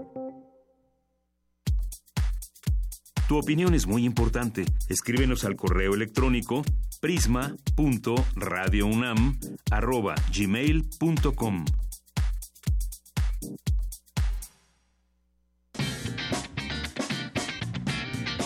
Mañana en la UNAM, ¿qué hacer y a dónde ir? Recuerda que aún puedes disfrutar de la exposición Ficción y Tiempo, que reúne 27 obras de artistas contemporáneos y es organizada por alumnos de la maestría en Historia del Arte y Estudios Curatoriales de la UNAM. Esta muestra explora la ponencia crítica de la ficción ante las dificultades del presente, que han provocado el desencanto por el futuro y han sustituido el deseo de las utopías por la construcción de pasados idealizados. Bajo esta idea, la muestra propone la ficción y el impulso como posibilidades en el tiempo, como un acto para confortar la incertidumbre. Visita esa exposición mañana viernes a partir de las 10 horas en el Centro Cultural Universitario Tlatelolco. La entrada es libre. ¿Sabías que los campanos son personas que acompañan la vida de los pastores en las zonas montañosas del norte de España como Asturias y Cantabria? Su uso distingue el comportamiento de un rebaño, marca el tránsito de los animales y pastores de un lugar a otro. La compositora Alejandra Hernández presenta una obra basada en esta sonoridad y, en particular, en la afinación de estos instrumentos por artesanos de la zona, donde si no existieran estos códigos, la comunicación no sería posible. Disfruta de este montaje musical mañana viernes en punto de las 10 horas en el espacio de experimentación sonora del Museo Universitario Arte Contemporáneo, ubicado en el corazón del Centro Cultural Universitario.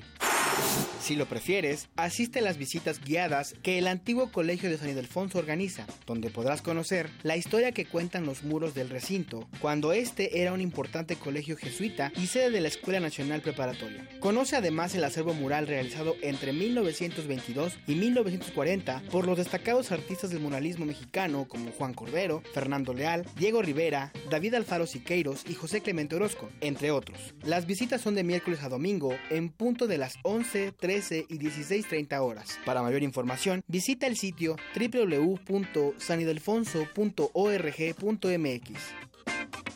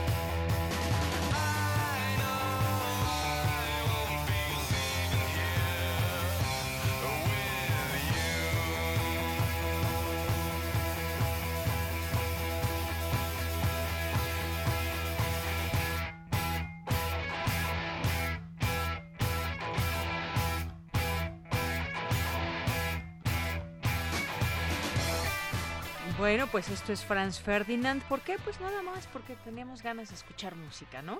Bueno, pues esperemos que les guste este corte musical y con ello damos pie a mandar también saludos a quienes nos escuchan a través de 96.1 de FM en www.radio.unam.mx y quienes hacen presentes ya sea a través de una llamada al 5536 4339 eh, que vamos a mandarle ahorita a nuestro querido Alejandro Cardiel Sánchez, que nos dice también, oigan, ya escuché a Margarita Castillo anunciando el nuevo curso de Otto Cázares y por favor publiquen el teléfono para pedir información. Habemos personas en la calle que no tenemos facilidad para apuntar.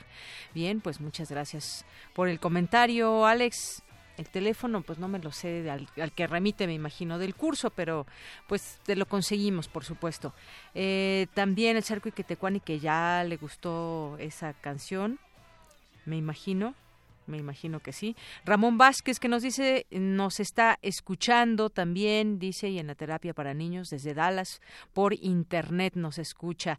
Muchas gracias Ramón por tu mensaje, que tengan una linda tarde, nos dice. De verdad, muchas gracias que nos escuchas ahí pues todos los días o al menos una buena parte de los días de la semana. Muchas gracias y saludos hasta allá, eh, hasta Dallas, Texas, Ramón, Ramón Vázquez, que nos escuchas, y a toda la gente que por ahí nos puede estar escuchando fuera de las fronteras de México o de la Ciudad de México. Carla Tuil, BLK también. Eh, muchísimas gracias. Nos escribe también por aquí Editorial Enequén, Edgar Chávez. Eh, Edgar Chávez que nos dice, las familias mexicanas son brutales, los hijos no tienen derecho ni a enojarse, ni a opinar, ni a expresar estrés o inquietudes, incluso si la fuente del enojo o el estrés es la propia familia. Así es, Edgar, muchas gracias eh, por esta este comentario. Magdalena González también, muchos saludos, te mandamos desde aquí todo el equipo. Eh, estaba escuchando ella con atención esta entrevista con el doctor Díaz Barriga. ¿Qué viene? ¿Qué viene para educación? Eh, suena muy pues muy eh, ambicioso para bien esta creación de 100 universidades, pero habrá que irlo planteando, viendo cómo funciona todo esto, cuál es la expectativa que se pueda tener.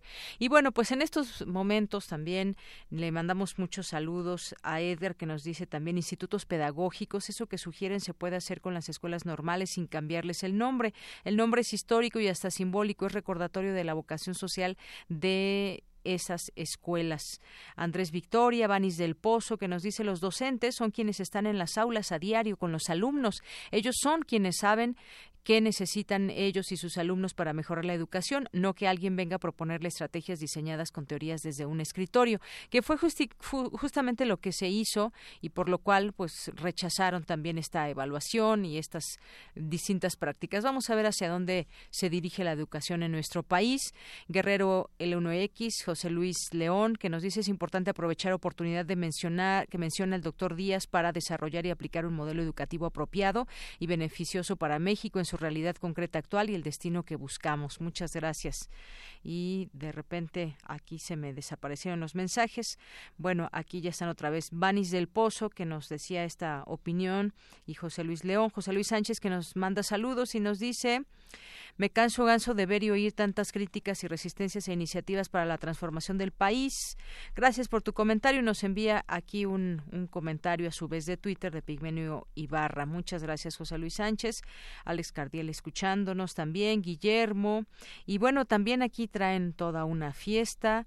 Eh, muchos de los radioescuchas que estaban escuchando eh, por la mañana primer movimiento y que bueno pues aquí ya, se hizo una conversación de, de mucha gente con Ike Tecuani, Diogenito, Galán de Barrio, Margeven, Francisco Javier, eh, Huehuecatl, también muchas gracias Mario Santiago, Tania, Guillermo, P, eh, Andrea González, eh, de jazz y bueno, mucha gente que se unió a esta conversación. Aquí, aquí los estamos leyendo, por supuesto, con todo el gusto de siempre también. Eh, por aquí ya también apareció Otto Cázares, que nos está escuchando y ya nos tiene el teléfono, Alex Cardiel. Bueno, pues si no tienes dónde apuntar, ya puedes, puedes aquí checar tu Twitter y aquí te manda el teléfono Otto Cázares, que es el 5623-3271 o 72 y ahí pides a la extensión cultural de Radio UNAM. Saludos, Otto, que la estés pasando muy bien. Bueno, pues vamos a, vamos a continuar con la información cuando son las dos de la tarde con 13 minutos. Enrique Ángel González Cuevas ganó el premio Ediciones Digitales Punto de Partida 2018 por su novela La Reina Valera. Adelante, Cristina Godínez. Buenas tardes. Deyanira Auditorio de Prisma RU, buenas tardes. Se trata de un premio único en el ámbito latinoamericano y que forma parte de la etapa de renovación que vive la revista fundada en 1966 por Margot Glantz y que además a partir de enero será diseñada, editada y difundida por tres jóvenes de la UNAM. Al dar el nombre de los ganadores, mencionó que una de las prioridades y ejes centrales de su administración es el apoyo a la creación de los jóvenes y que punto de partida se convierte en el espacio natural para que los nuevos autores aborden diferentes géneros literarios. Entre los ganadores está Enrique Ángel González Cuevas, estudiante de maestría con su novela La Reina Valera. A continuación, el alumno lee un fragmento de su obra. Los fantasmas viven el mundo como un sueño, por eso sus actos son tan caóticos y sus pensamientos no tienen lógica. Nosotros mismos divagamos durante el día y si nuestra mente no naufraga del todo es porque el cuerpo nos ancla al mundo con sus percepciones. Los fantasmas no tienen ese vínculo con la realidad, así que es fácil que se pierdan en sus propias fantasías igual que nosotros al soñar. También hay fantasmas que solo pueden aparecerse en los sueños. Lo que nos cuentan es lo que vemos al soñar. Son los fantasmas de todos aquellos que murieron dormidos. De los otros géneros están en ensayo Papel Picado del alumno de Letras Hispánicas Carlos Alberto Chávez Calvillo, en poesía Julieta Gamboa Suárez por el órgano de Corti y Tania Ramos Pérez con invocaciones. Álvaro Sánchez Ortiz, estudiante de filosofía, ganó en cuento con su libro Telúrico. Por último, Rosa Beltrán, directora de literatura, informó que los libros vencedores se encuentran disponibles en línea en www.literatura.unam.mx. En total se recibieron 61 obras, 14 de poesía, 20 novelas, 19 cuentos, 7 ensayos y una crónica. Rosa Beltrán aseguró que la calidad de los libros seleccionados es inmejorable y que resultó magnífica la idea de diseñarlos digitalmente. Deyanira, este es mi reporte. Buenas tardes. Gracias, gracias Cristina Godínez por esta información. Solamente un recordatorio, recuerde que mañana quienes ganaron eh, hace una semana se van a ver el Cascanueces, mañana a las 4 de la tarde en el Auditorio Nacional, Georgina Cruz González, Ricardo Herrera Alcántara, Yolanda Garduño, que se van mañana al Cascanueces. Esta función de las 4 de la tarde. Habrá que estar ahí entre tres y cuarto, tres y media máximo, y ahí en la taquilla estará su lista, estará su nombre en una lista para que se les pueda dar este, este pase doble. Así que, pues no se lo pierdan, ya nos platicarán cómo les va.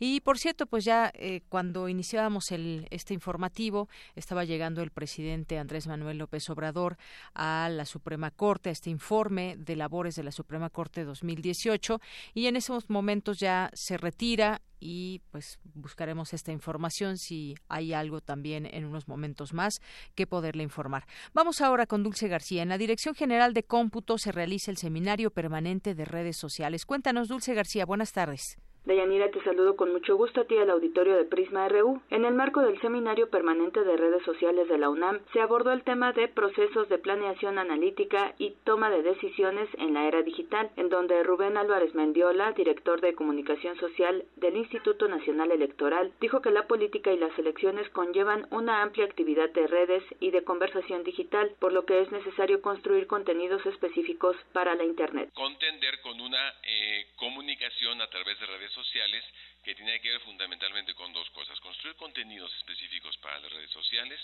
por un lado, y por otro lado, atender, escuchar lo que estaba ocurriendo en las redes sociales en, eh, eh, en este periodo de elecciones. Y esto es lo que nosotros hacemos en el periodo ordinario de elecciones. Añadió que en los últimos procesos electorales el INE ha tenido que enfrentar el reto de las noticias falsas, que llegaron para quedarse en la era digital. Y en un proceso electoral, pues ustedes se pueden imaginar que las noticias falsas podrían contribuir fundamentalmente a distorsionar o a eh, eh, lograr desincentivar que la gente saliera a votar. Este era uno de nuestros principales eh, focos de atención. Por ejemplo, que se difundieran fotografías de automóviles con gente armada circulando por las calles y que las fotos dijeran, esto está ocurriendo en Reynosa, Tamaulipas eso está ocurriendo en Ciudad Juárez, eso está ocurriendo en Zapopan, eso está ocurriendo en Tapachula, con el propósito de desincentivar los votos. Hasta aquí el reporte. Muy buenas tardes. Gracias, Dulce. Buenas tardes. Porque tu opinión es importante, síguenos en nuestras redes sociales, en Facebook como Prisma RU y en Twitter como arroba PrismaRU. Prisma RU. Relatamos al mundo. Dos de la tarde con 19 minutos y hablemos ahora de cómo se podría combatir la pobreza en nuestro país o qué significa ser pobre en México. Y bueno, dado todo esto por propuestas que se llevarán a cabo durante los próximos seis años en el gobierno del presidente Andrés Manuel López Obrador, sabemos uno de sus lemas es por el bien de todos, primero los pobres. Eh, y bueno, pues también muchos de los cambios en el gobierno que propone López Obrador se, se basan en su idea de que no puede haber un gobierno rico con un pueblo pobre. Y en México la mitad de la población sigue siendo pobre hay pobres en, en, extremo y afecta a más de cuatro millones y medio de personas, aproximadamente un 3.5% de los mexicanos. ¿Cuáles son estas propuestas o cuáles deben ser las, los programas, las eh, propuestas, estrategias eh, para apoyar a los grupos vulnerables?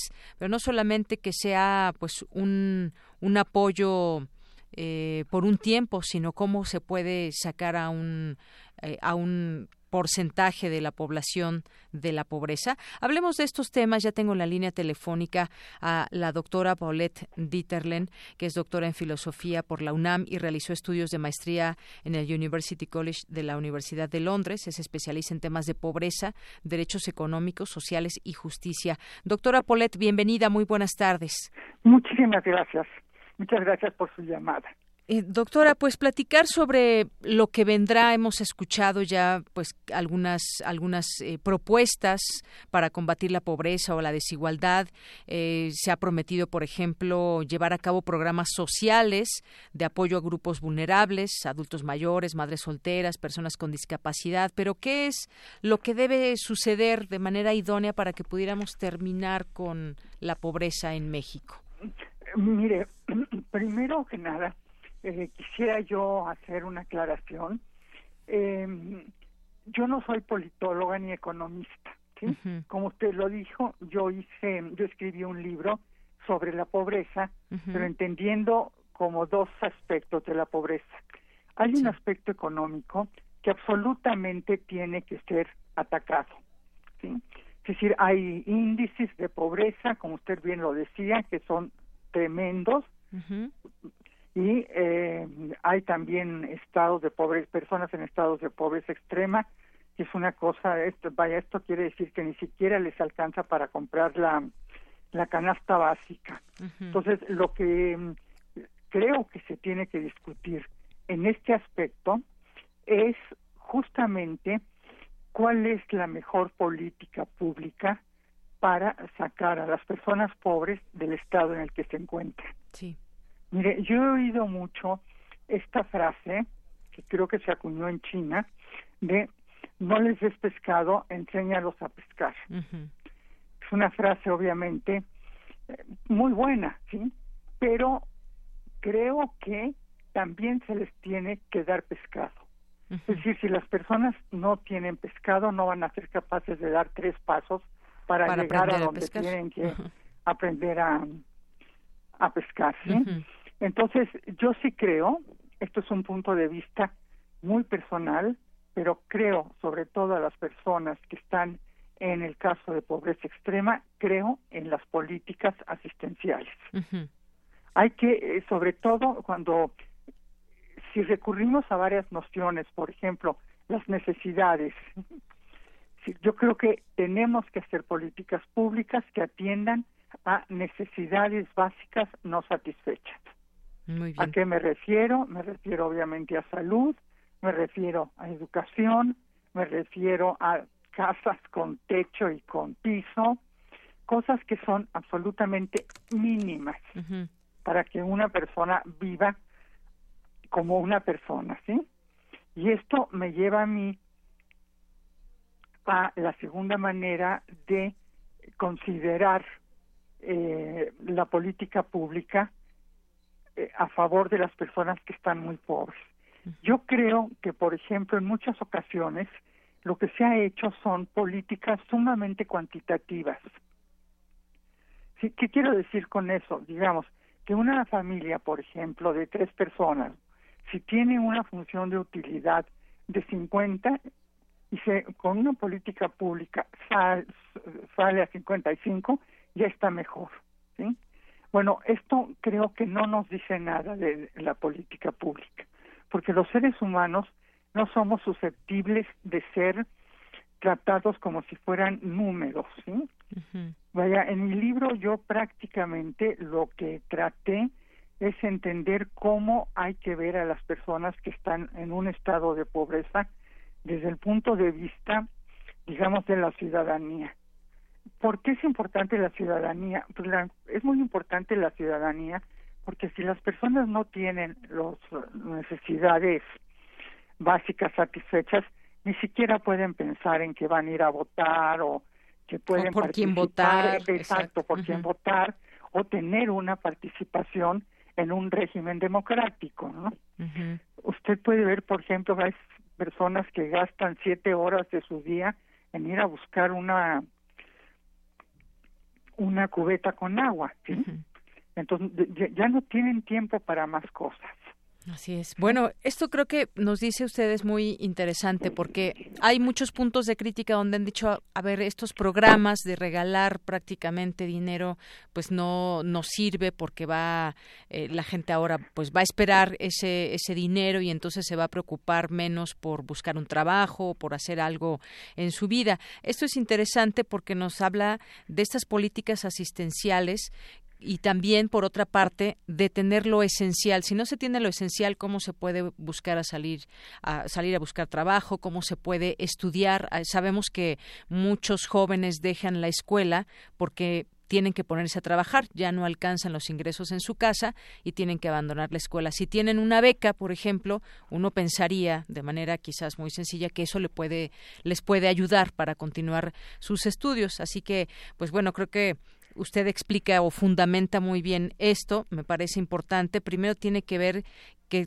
se tenga lo mínimo, que se tenga un techo donde vivir, que se tenga que comer, para después pues llevar a cabo eh, pues lo que deseamos y que es que estudien o trabajen las personas para salir de esa extrema pobreza. El, el porcentaje que tenemos es que en México el 43.6% de la población está en situación de pobreza, es decir, cuatro de cada diez habitantes tiene esta condición. Es una es un porcentaje alto, son 53.4 millones de personas pobres en el país y 9.4 en pobreza extrema.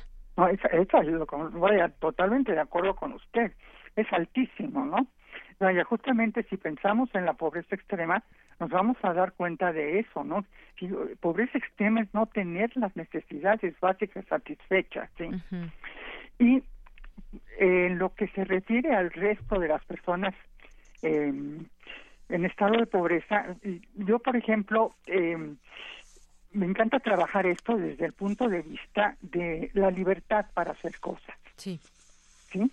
Esta es una palabra que ha utilizado también Amartya Sen, es la agencia, ligada con la libertad. Entonces, ¿en qué consiste esta libertad? Bueno, la libertad consiste en tener, eh, tener varias expectativas, ¿sí? Si no tengo agua, mi única expectativa de vida es ir a traer agua, ¿sí? Sí. Pero si tengo, por ejemplo, agua, entonces ya puedo pensar que tengo también educación. Y si tengo educación, puedo pensar que a lo mejor tengo, puedo acceder a eh, medidas de salud, ¿sí? Entonces, esta gama de alternativas que se abren, que entre más tenga una persona, más sale de su estado de pobreza. Justamente eh, son pobres porque carecen de esas alternativas. Y lo que una política pública, a mi modo de ver, tiene que hacer es abrir alternativas distintas para que las personas elijan qué es lo que quieren hacer sobre con sus vidas, ¿no? Y, doctora, también eh, de todo esto que nos está diciendo, hay muchas propuestas que se hicieron a lo largo de la campaña y que, bueno, algunas ya empiezan a cristalizarse para, pues, eh, tratar de, atender a estos grupos. Y entre ellas, bueno, pues ahí se, necesita dinero, se necesitan recursos, se necesita presupuesto. Se habla de suprimir foros y privilegios, descentralizar el gobierno federal para cumplir con ese propósito. Eh, pues bueno, van a cambiar de sede algunas secretarías. El campo, rescatar el campo y sus pobladores, fijar precios de garantía para los productos agrícolas, detener la caída de la producción de energéticos, el Estado desarrollará el poder económico y fortalecimiento del mercado interno, construir dos pistas del aeropuerto, desarrollar un tren turístico, crear una zona franca o libre a largo de 3.180 kilómetros en la frontera con Estados Unidos. En fin, hay una serie de cosas. ¿Usted cree que esto, pues, si se lleva a cabo como tal, pueda ser suficiente para que, pues, quizás en seis años se logren reducir estos índices de pobreza? Mire, em, a mí me da un poco de, eh, de miedo, es decir, no creo que con eso se pueda ayudar el problema de a reducir el problema de la pobreza. Y le voy a decir por qué. Porque de entrada México es un país que recibe muy poco dinero para impuestos sí entonces todas esas cosas que usted me mencionó podrían eh, funcionar, pero por ejemplo, también es necesario hacer una recaudación de impuestos que sea verdaderamente verdaderamente sin ningún tipo de engaños, ¿no? ¿Esto significa aumentar impuestos o no precisamente? No precisamente, sino em, todos sabemos que en un momento dado hay como muchos modos, por ejemplo, de evitar pagar impuestos, ¿sí?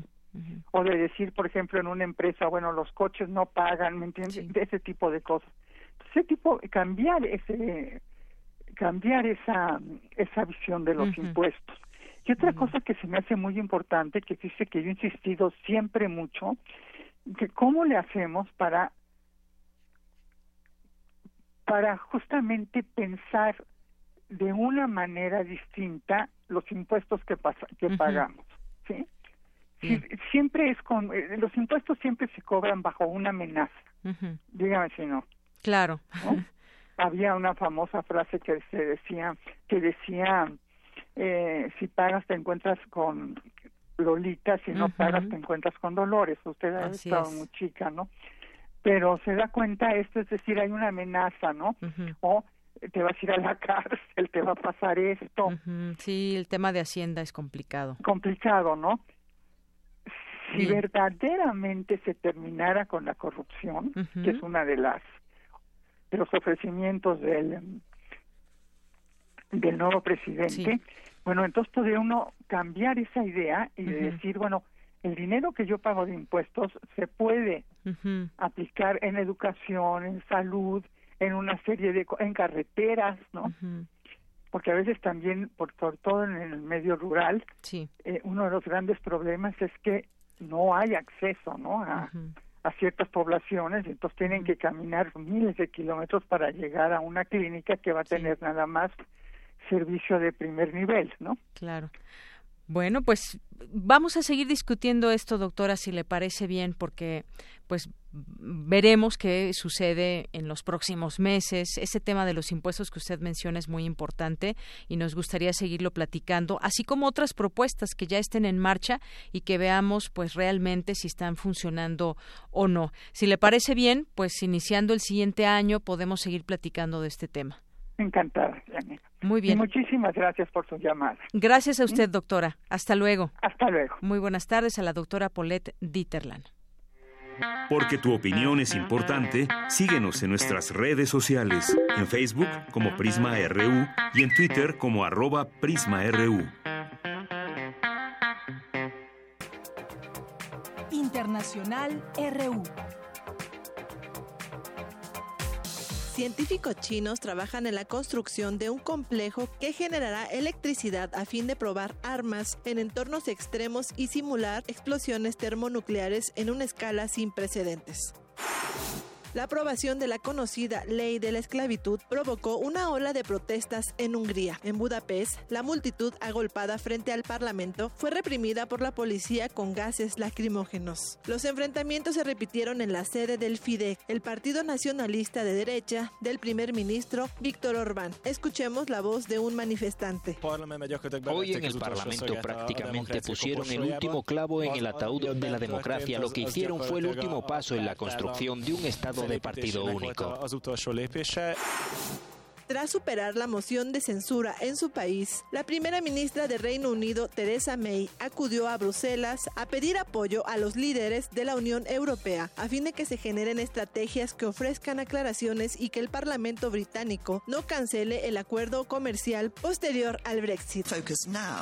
Mi objetivo ahora es conseguir esas garantías para conseguir este acuerdo, porque creo sinceramente que es el mejor interés para ambas partes, el Reino Unido y la Unión Europea, conseguir acabar con esto pero reconozco la fuerza de los sentimientos en la Cámara de los Comunes y eso es lo que voy a transmitir a mis colegas hoy. No espero un avance inmediato, pero lo que sí espero es que podamos empezar a trabajar sobre las garantías tan pronto como sea posible. Ecuador no puede garantizar que Reino Unido no extradite a Julian Assange, fundador de Wikileaks, en caso de que decida entregarse a las autoridades de ese país, aseguró el Procurador General de Estado Íñigo Salvador.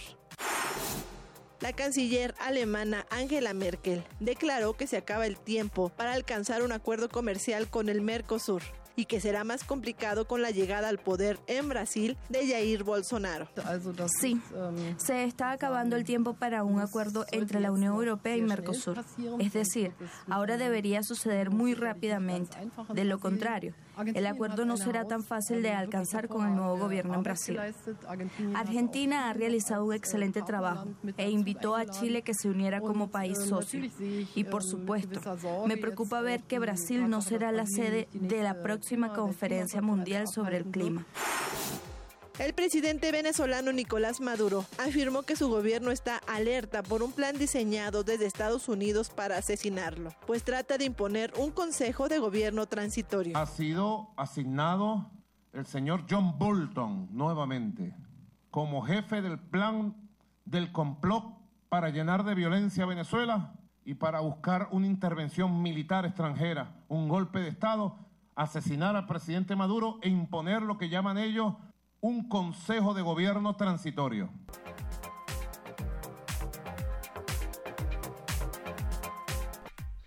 Continuamos dos de la tarde con 36 minutos y bueno, otro tema que pues aquí queremos compartir con ustedes que le hemos dado siempre seguimiento y nos queremos poner pues siempre al corriente a todos ustedes también como radio escuchas.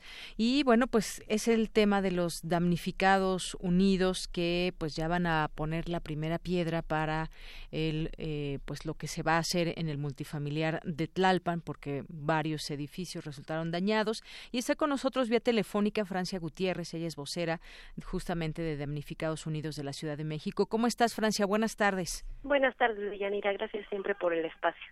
Francia, pues platícanos, ponnos al, al, día de lo que ha sucedido en este tiempo que no hemos hablado y en este tiempo que, que viene.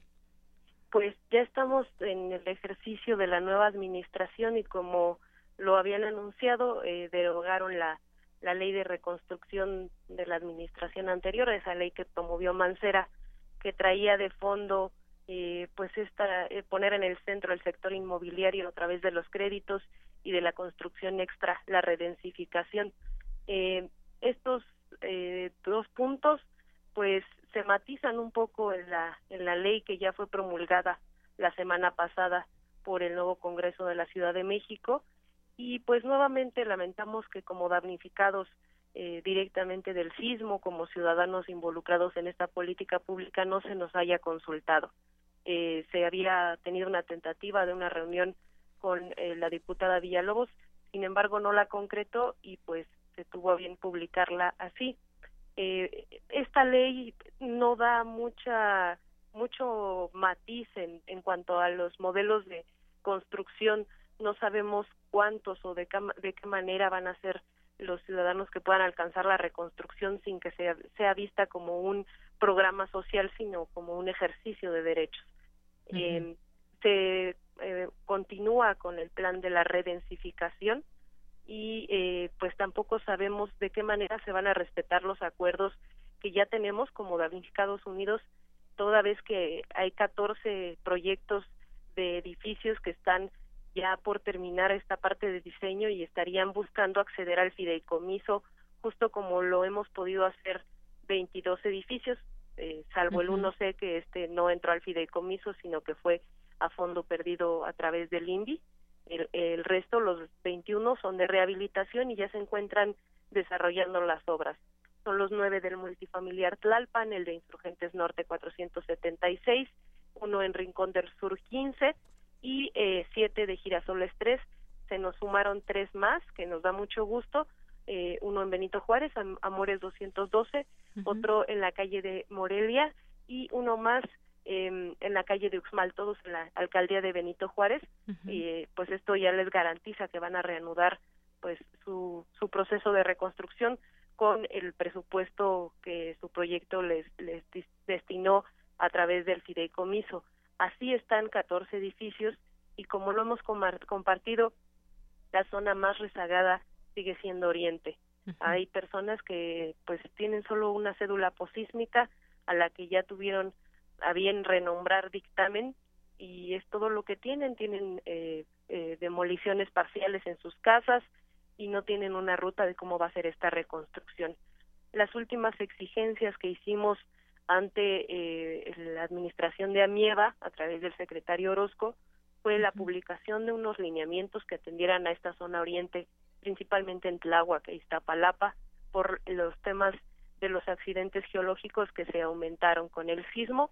y pues hubo una negativa tanto de la administración de Amieva como del nuevo comisionado a respetar el contenido de esos lineamientos que habíamos trabajado eh, pues por meses y que hoy estamos en mesas de, de diálogo con la expectativa de que se trasladen estos contenidos al plan de reconstrucción que va a ser publicado el próximo domingo y que acá la sospecha es que aunque nos estén dando el espacio de escucharnos, tal vez no se transfieran estos contenidos que deberían de eh, pues respetar el trabajo que ya hicimos porque tiene que ver con las dimensiones de las casas en esas zonas que no son viviendas de 45 metros sino que son casas plurifamiliares que albergan de una a cuatro hasta ocho familias dentro de un mismo predio y que una reconstrucción de un solo eh, espacio no sería suficiente para que las habitantes y todas las personas que allí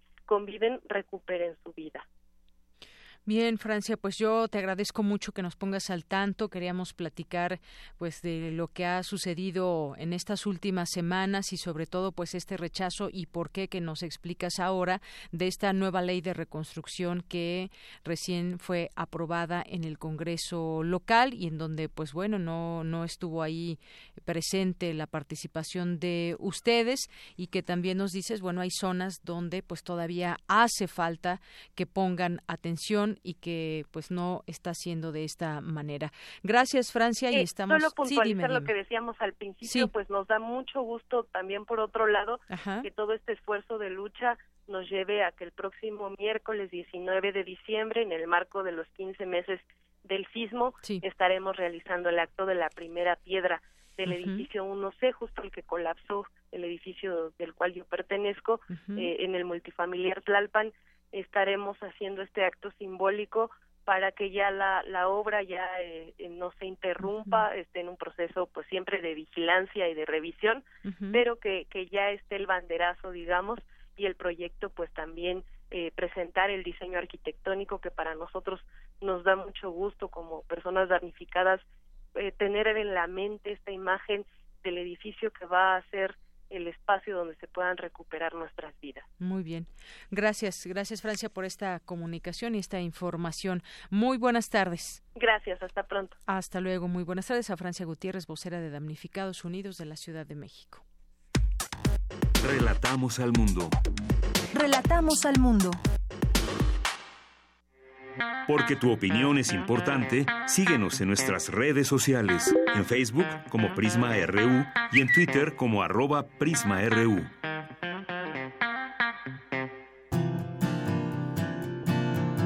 Gaceta UNAM. Bien, pues ya estamos aquí en la sección de Gaceta UNAM y su director Hugo Huitrón está en la línea telefónica. ¿Qué tal, Hugo? Buenas tardes. ¿Qué tal, Deyanira? Buenas tardes. Un saludo para todos. Gracias. Pues la última gaceta de este, ya para ir a este periodo vacacional. La última de 2018. La última de 2018, es cierto. Con eh, una portada que hay en la República Mexicana. En una hoja. En una hoja. En una planta. En una planta que se ve muy bonita y que sí es nuestra, nuestra república, nuestro país. Así es. Nuestro país está lleno de verde. Y esto tiene que ver con las plantas medicinales, que México se encuentra en segundo lugar y que es necesario impulsarlas. Nos dicen que si se pudiera aprovechar su potencial, tendríamos muchos productos naturales que serían fármacos. Esa es, nuestra portada. Y que es necesario seguir impulsando este estudio, descubriendo pues muchas más cosas de, de las plantas, que es un recurso natural que tenemos. En efecto.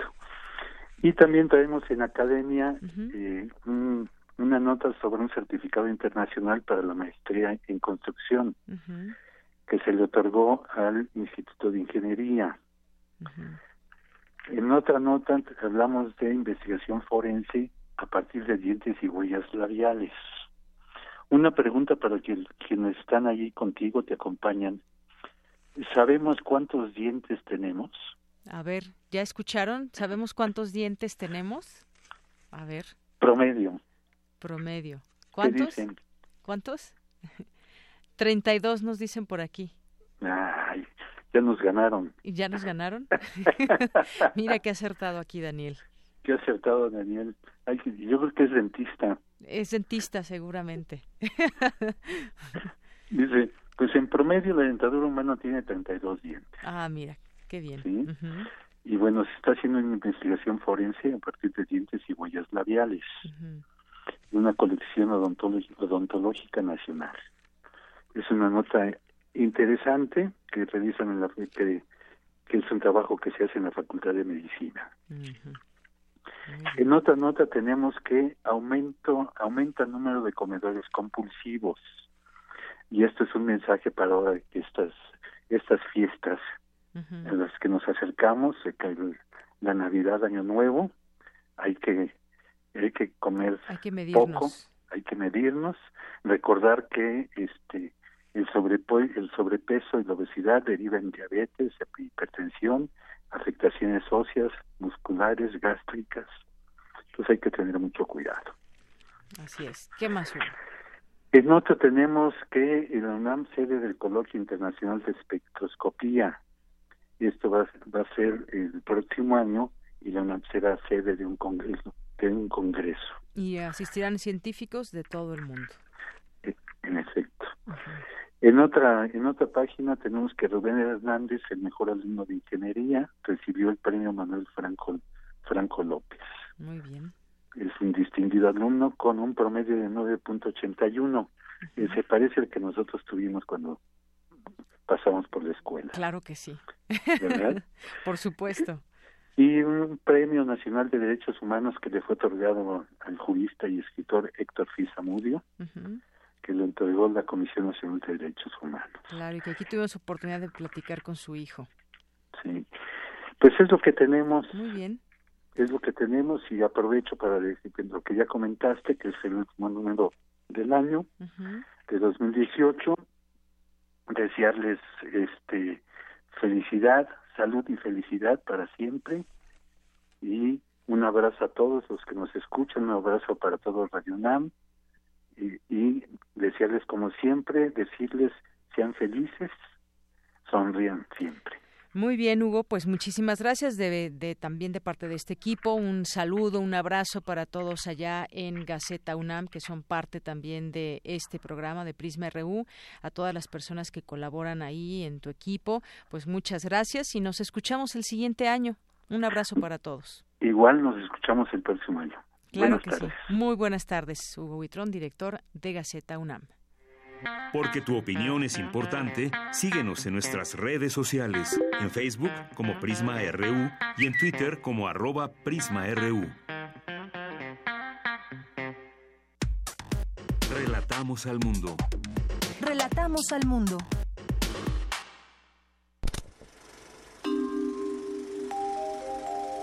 Cine Maedro.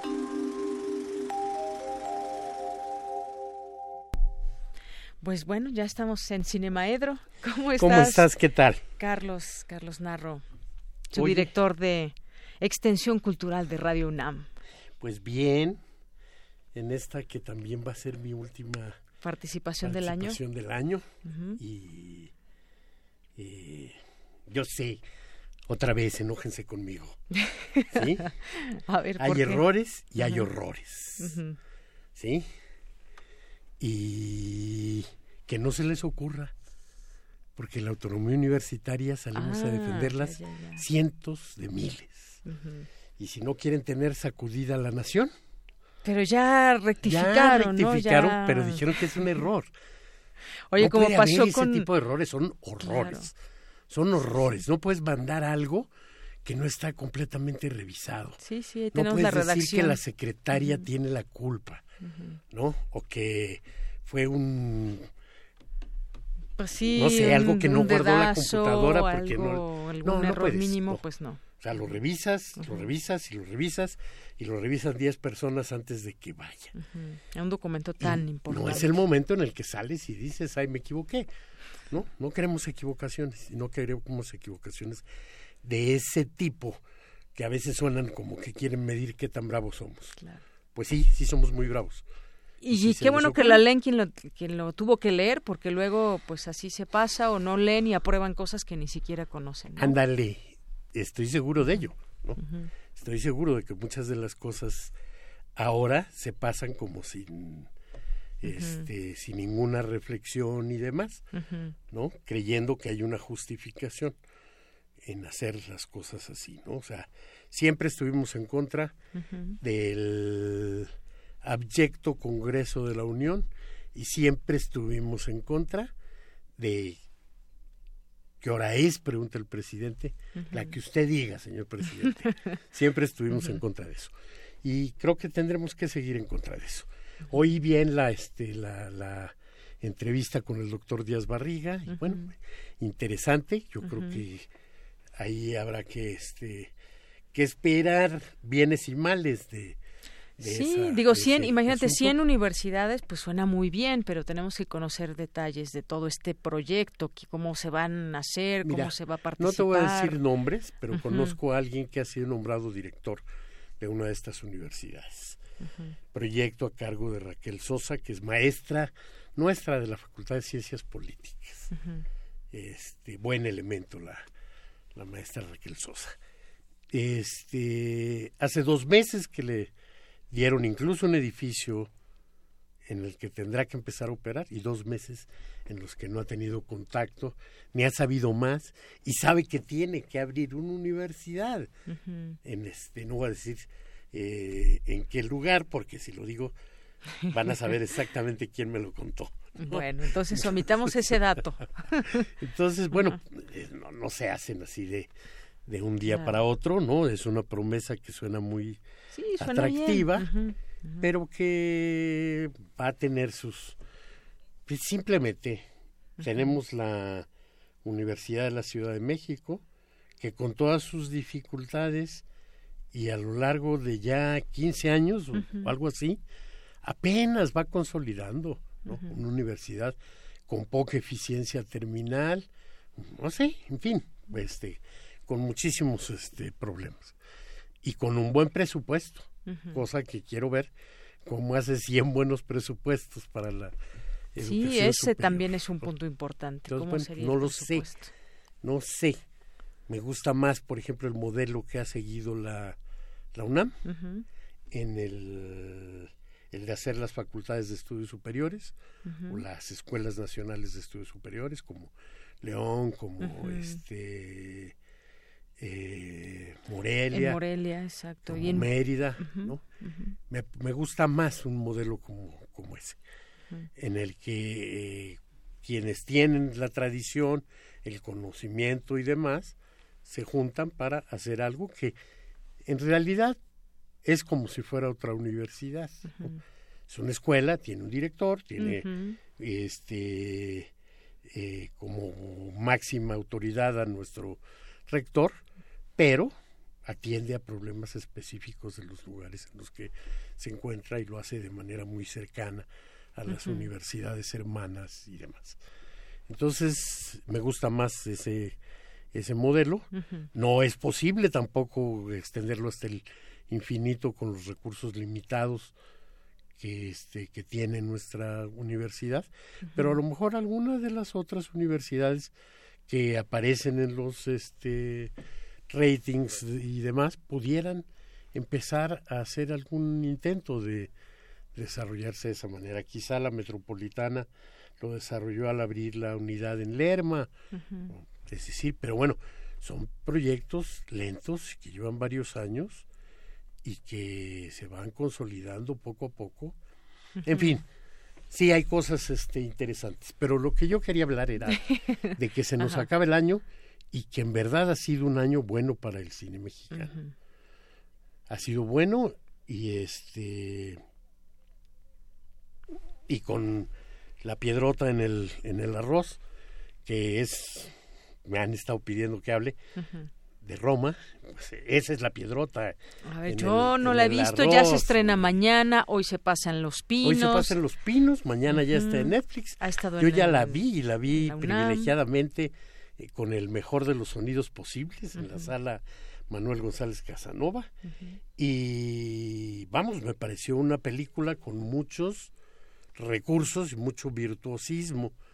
Sí, me pareció una película que tiene un diseño de producción Eugenio Caballero, que ya ha sido acreedor a un Oscar este, por allá con eh, El laberinto del fauno, y que si bien es cierto que es un este, eh, director de arte mexicano, diseñador de producción, eh, pocas veces trabaja en el cine mexicano ya.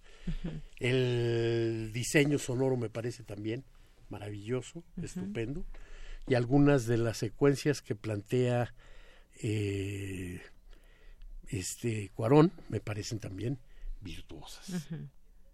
Pero pienso como Edouard Levé, escritor francés, que dice en su autobiografía por qué no le gusta el virtuosismo. Dice, no me gusta el virtuosismo porque la gente confunde con ello el arte con la proeza. Y creo que le pasa mucho a, Roma.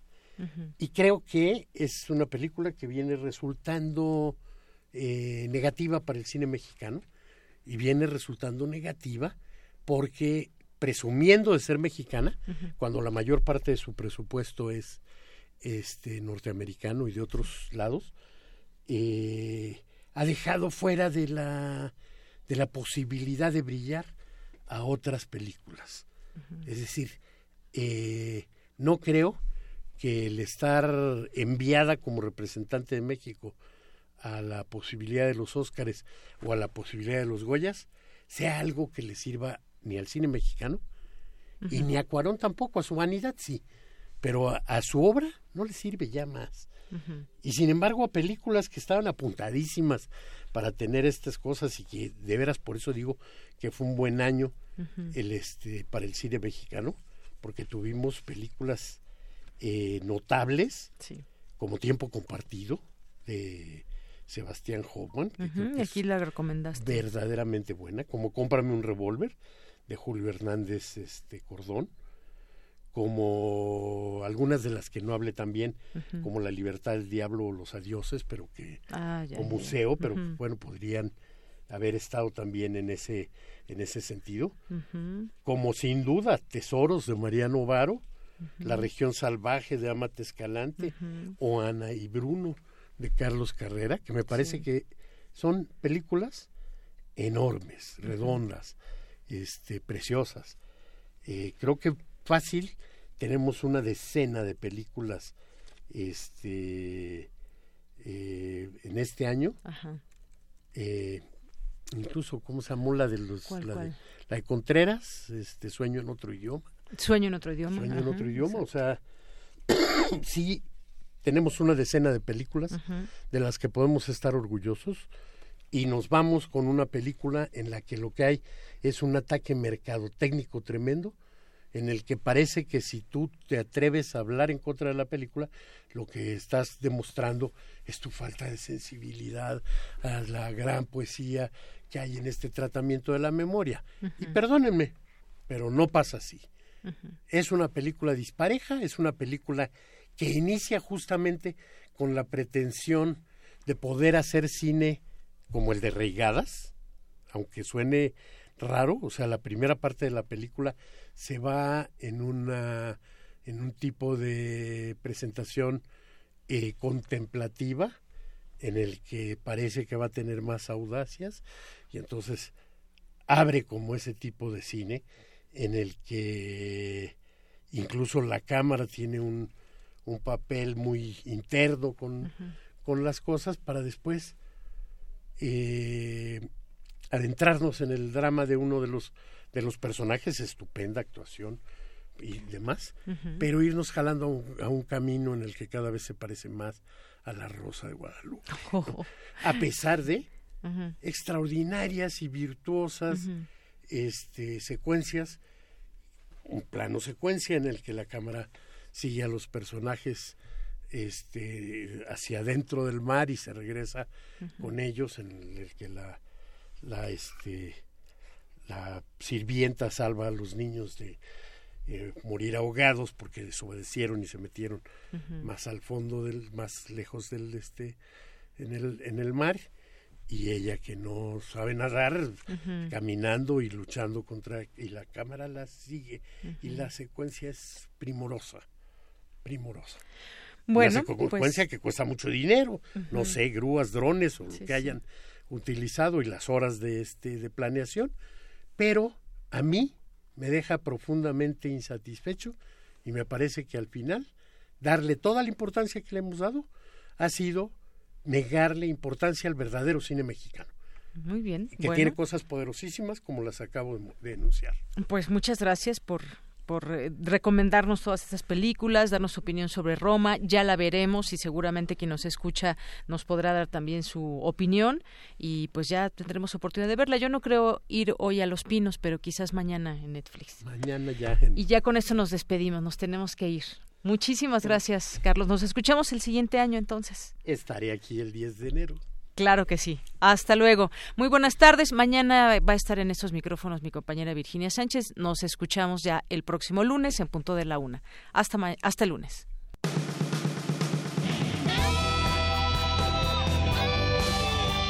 Prisma RU. Relatamos al mundo.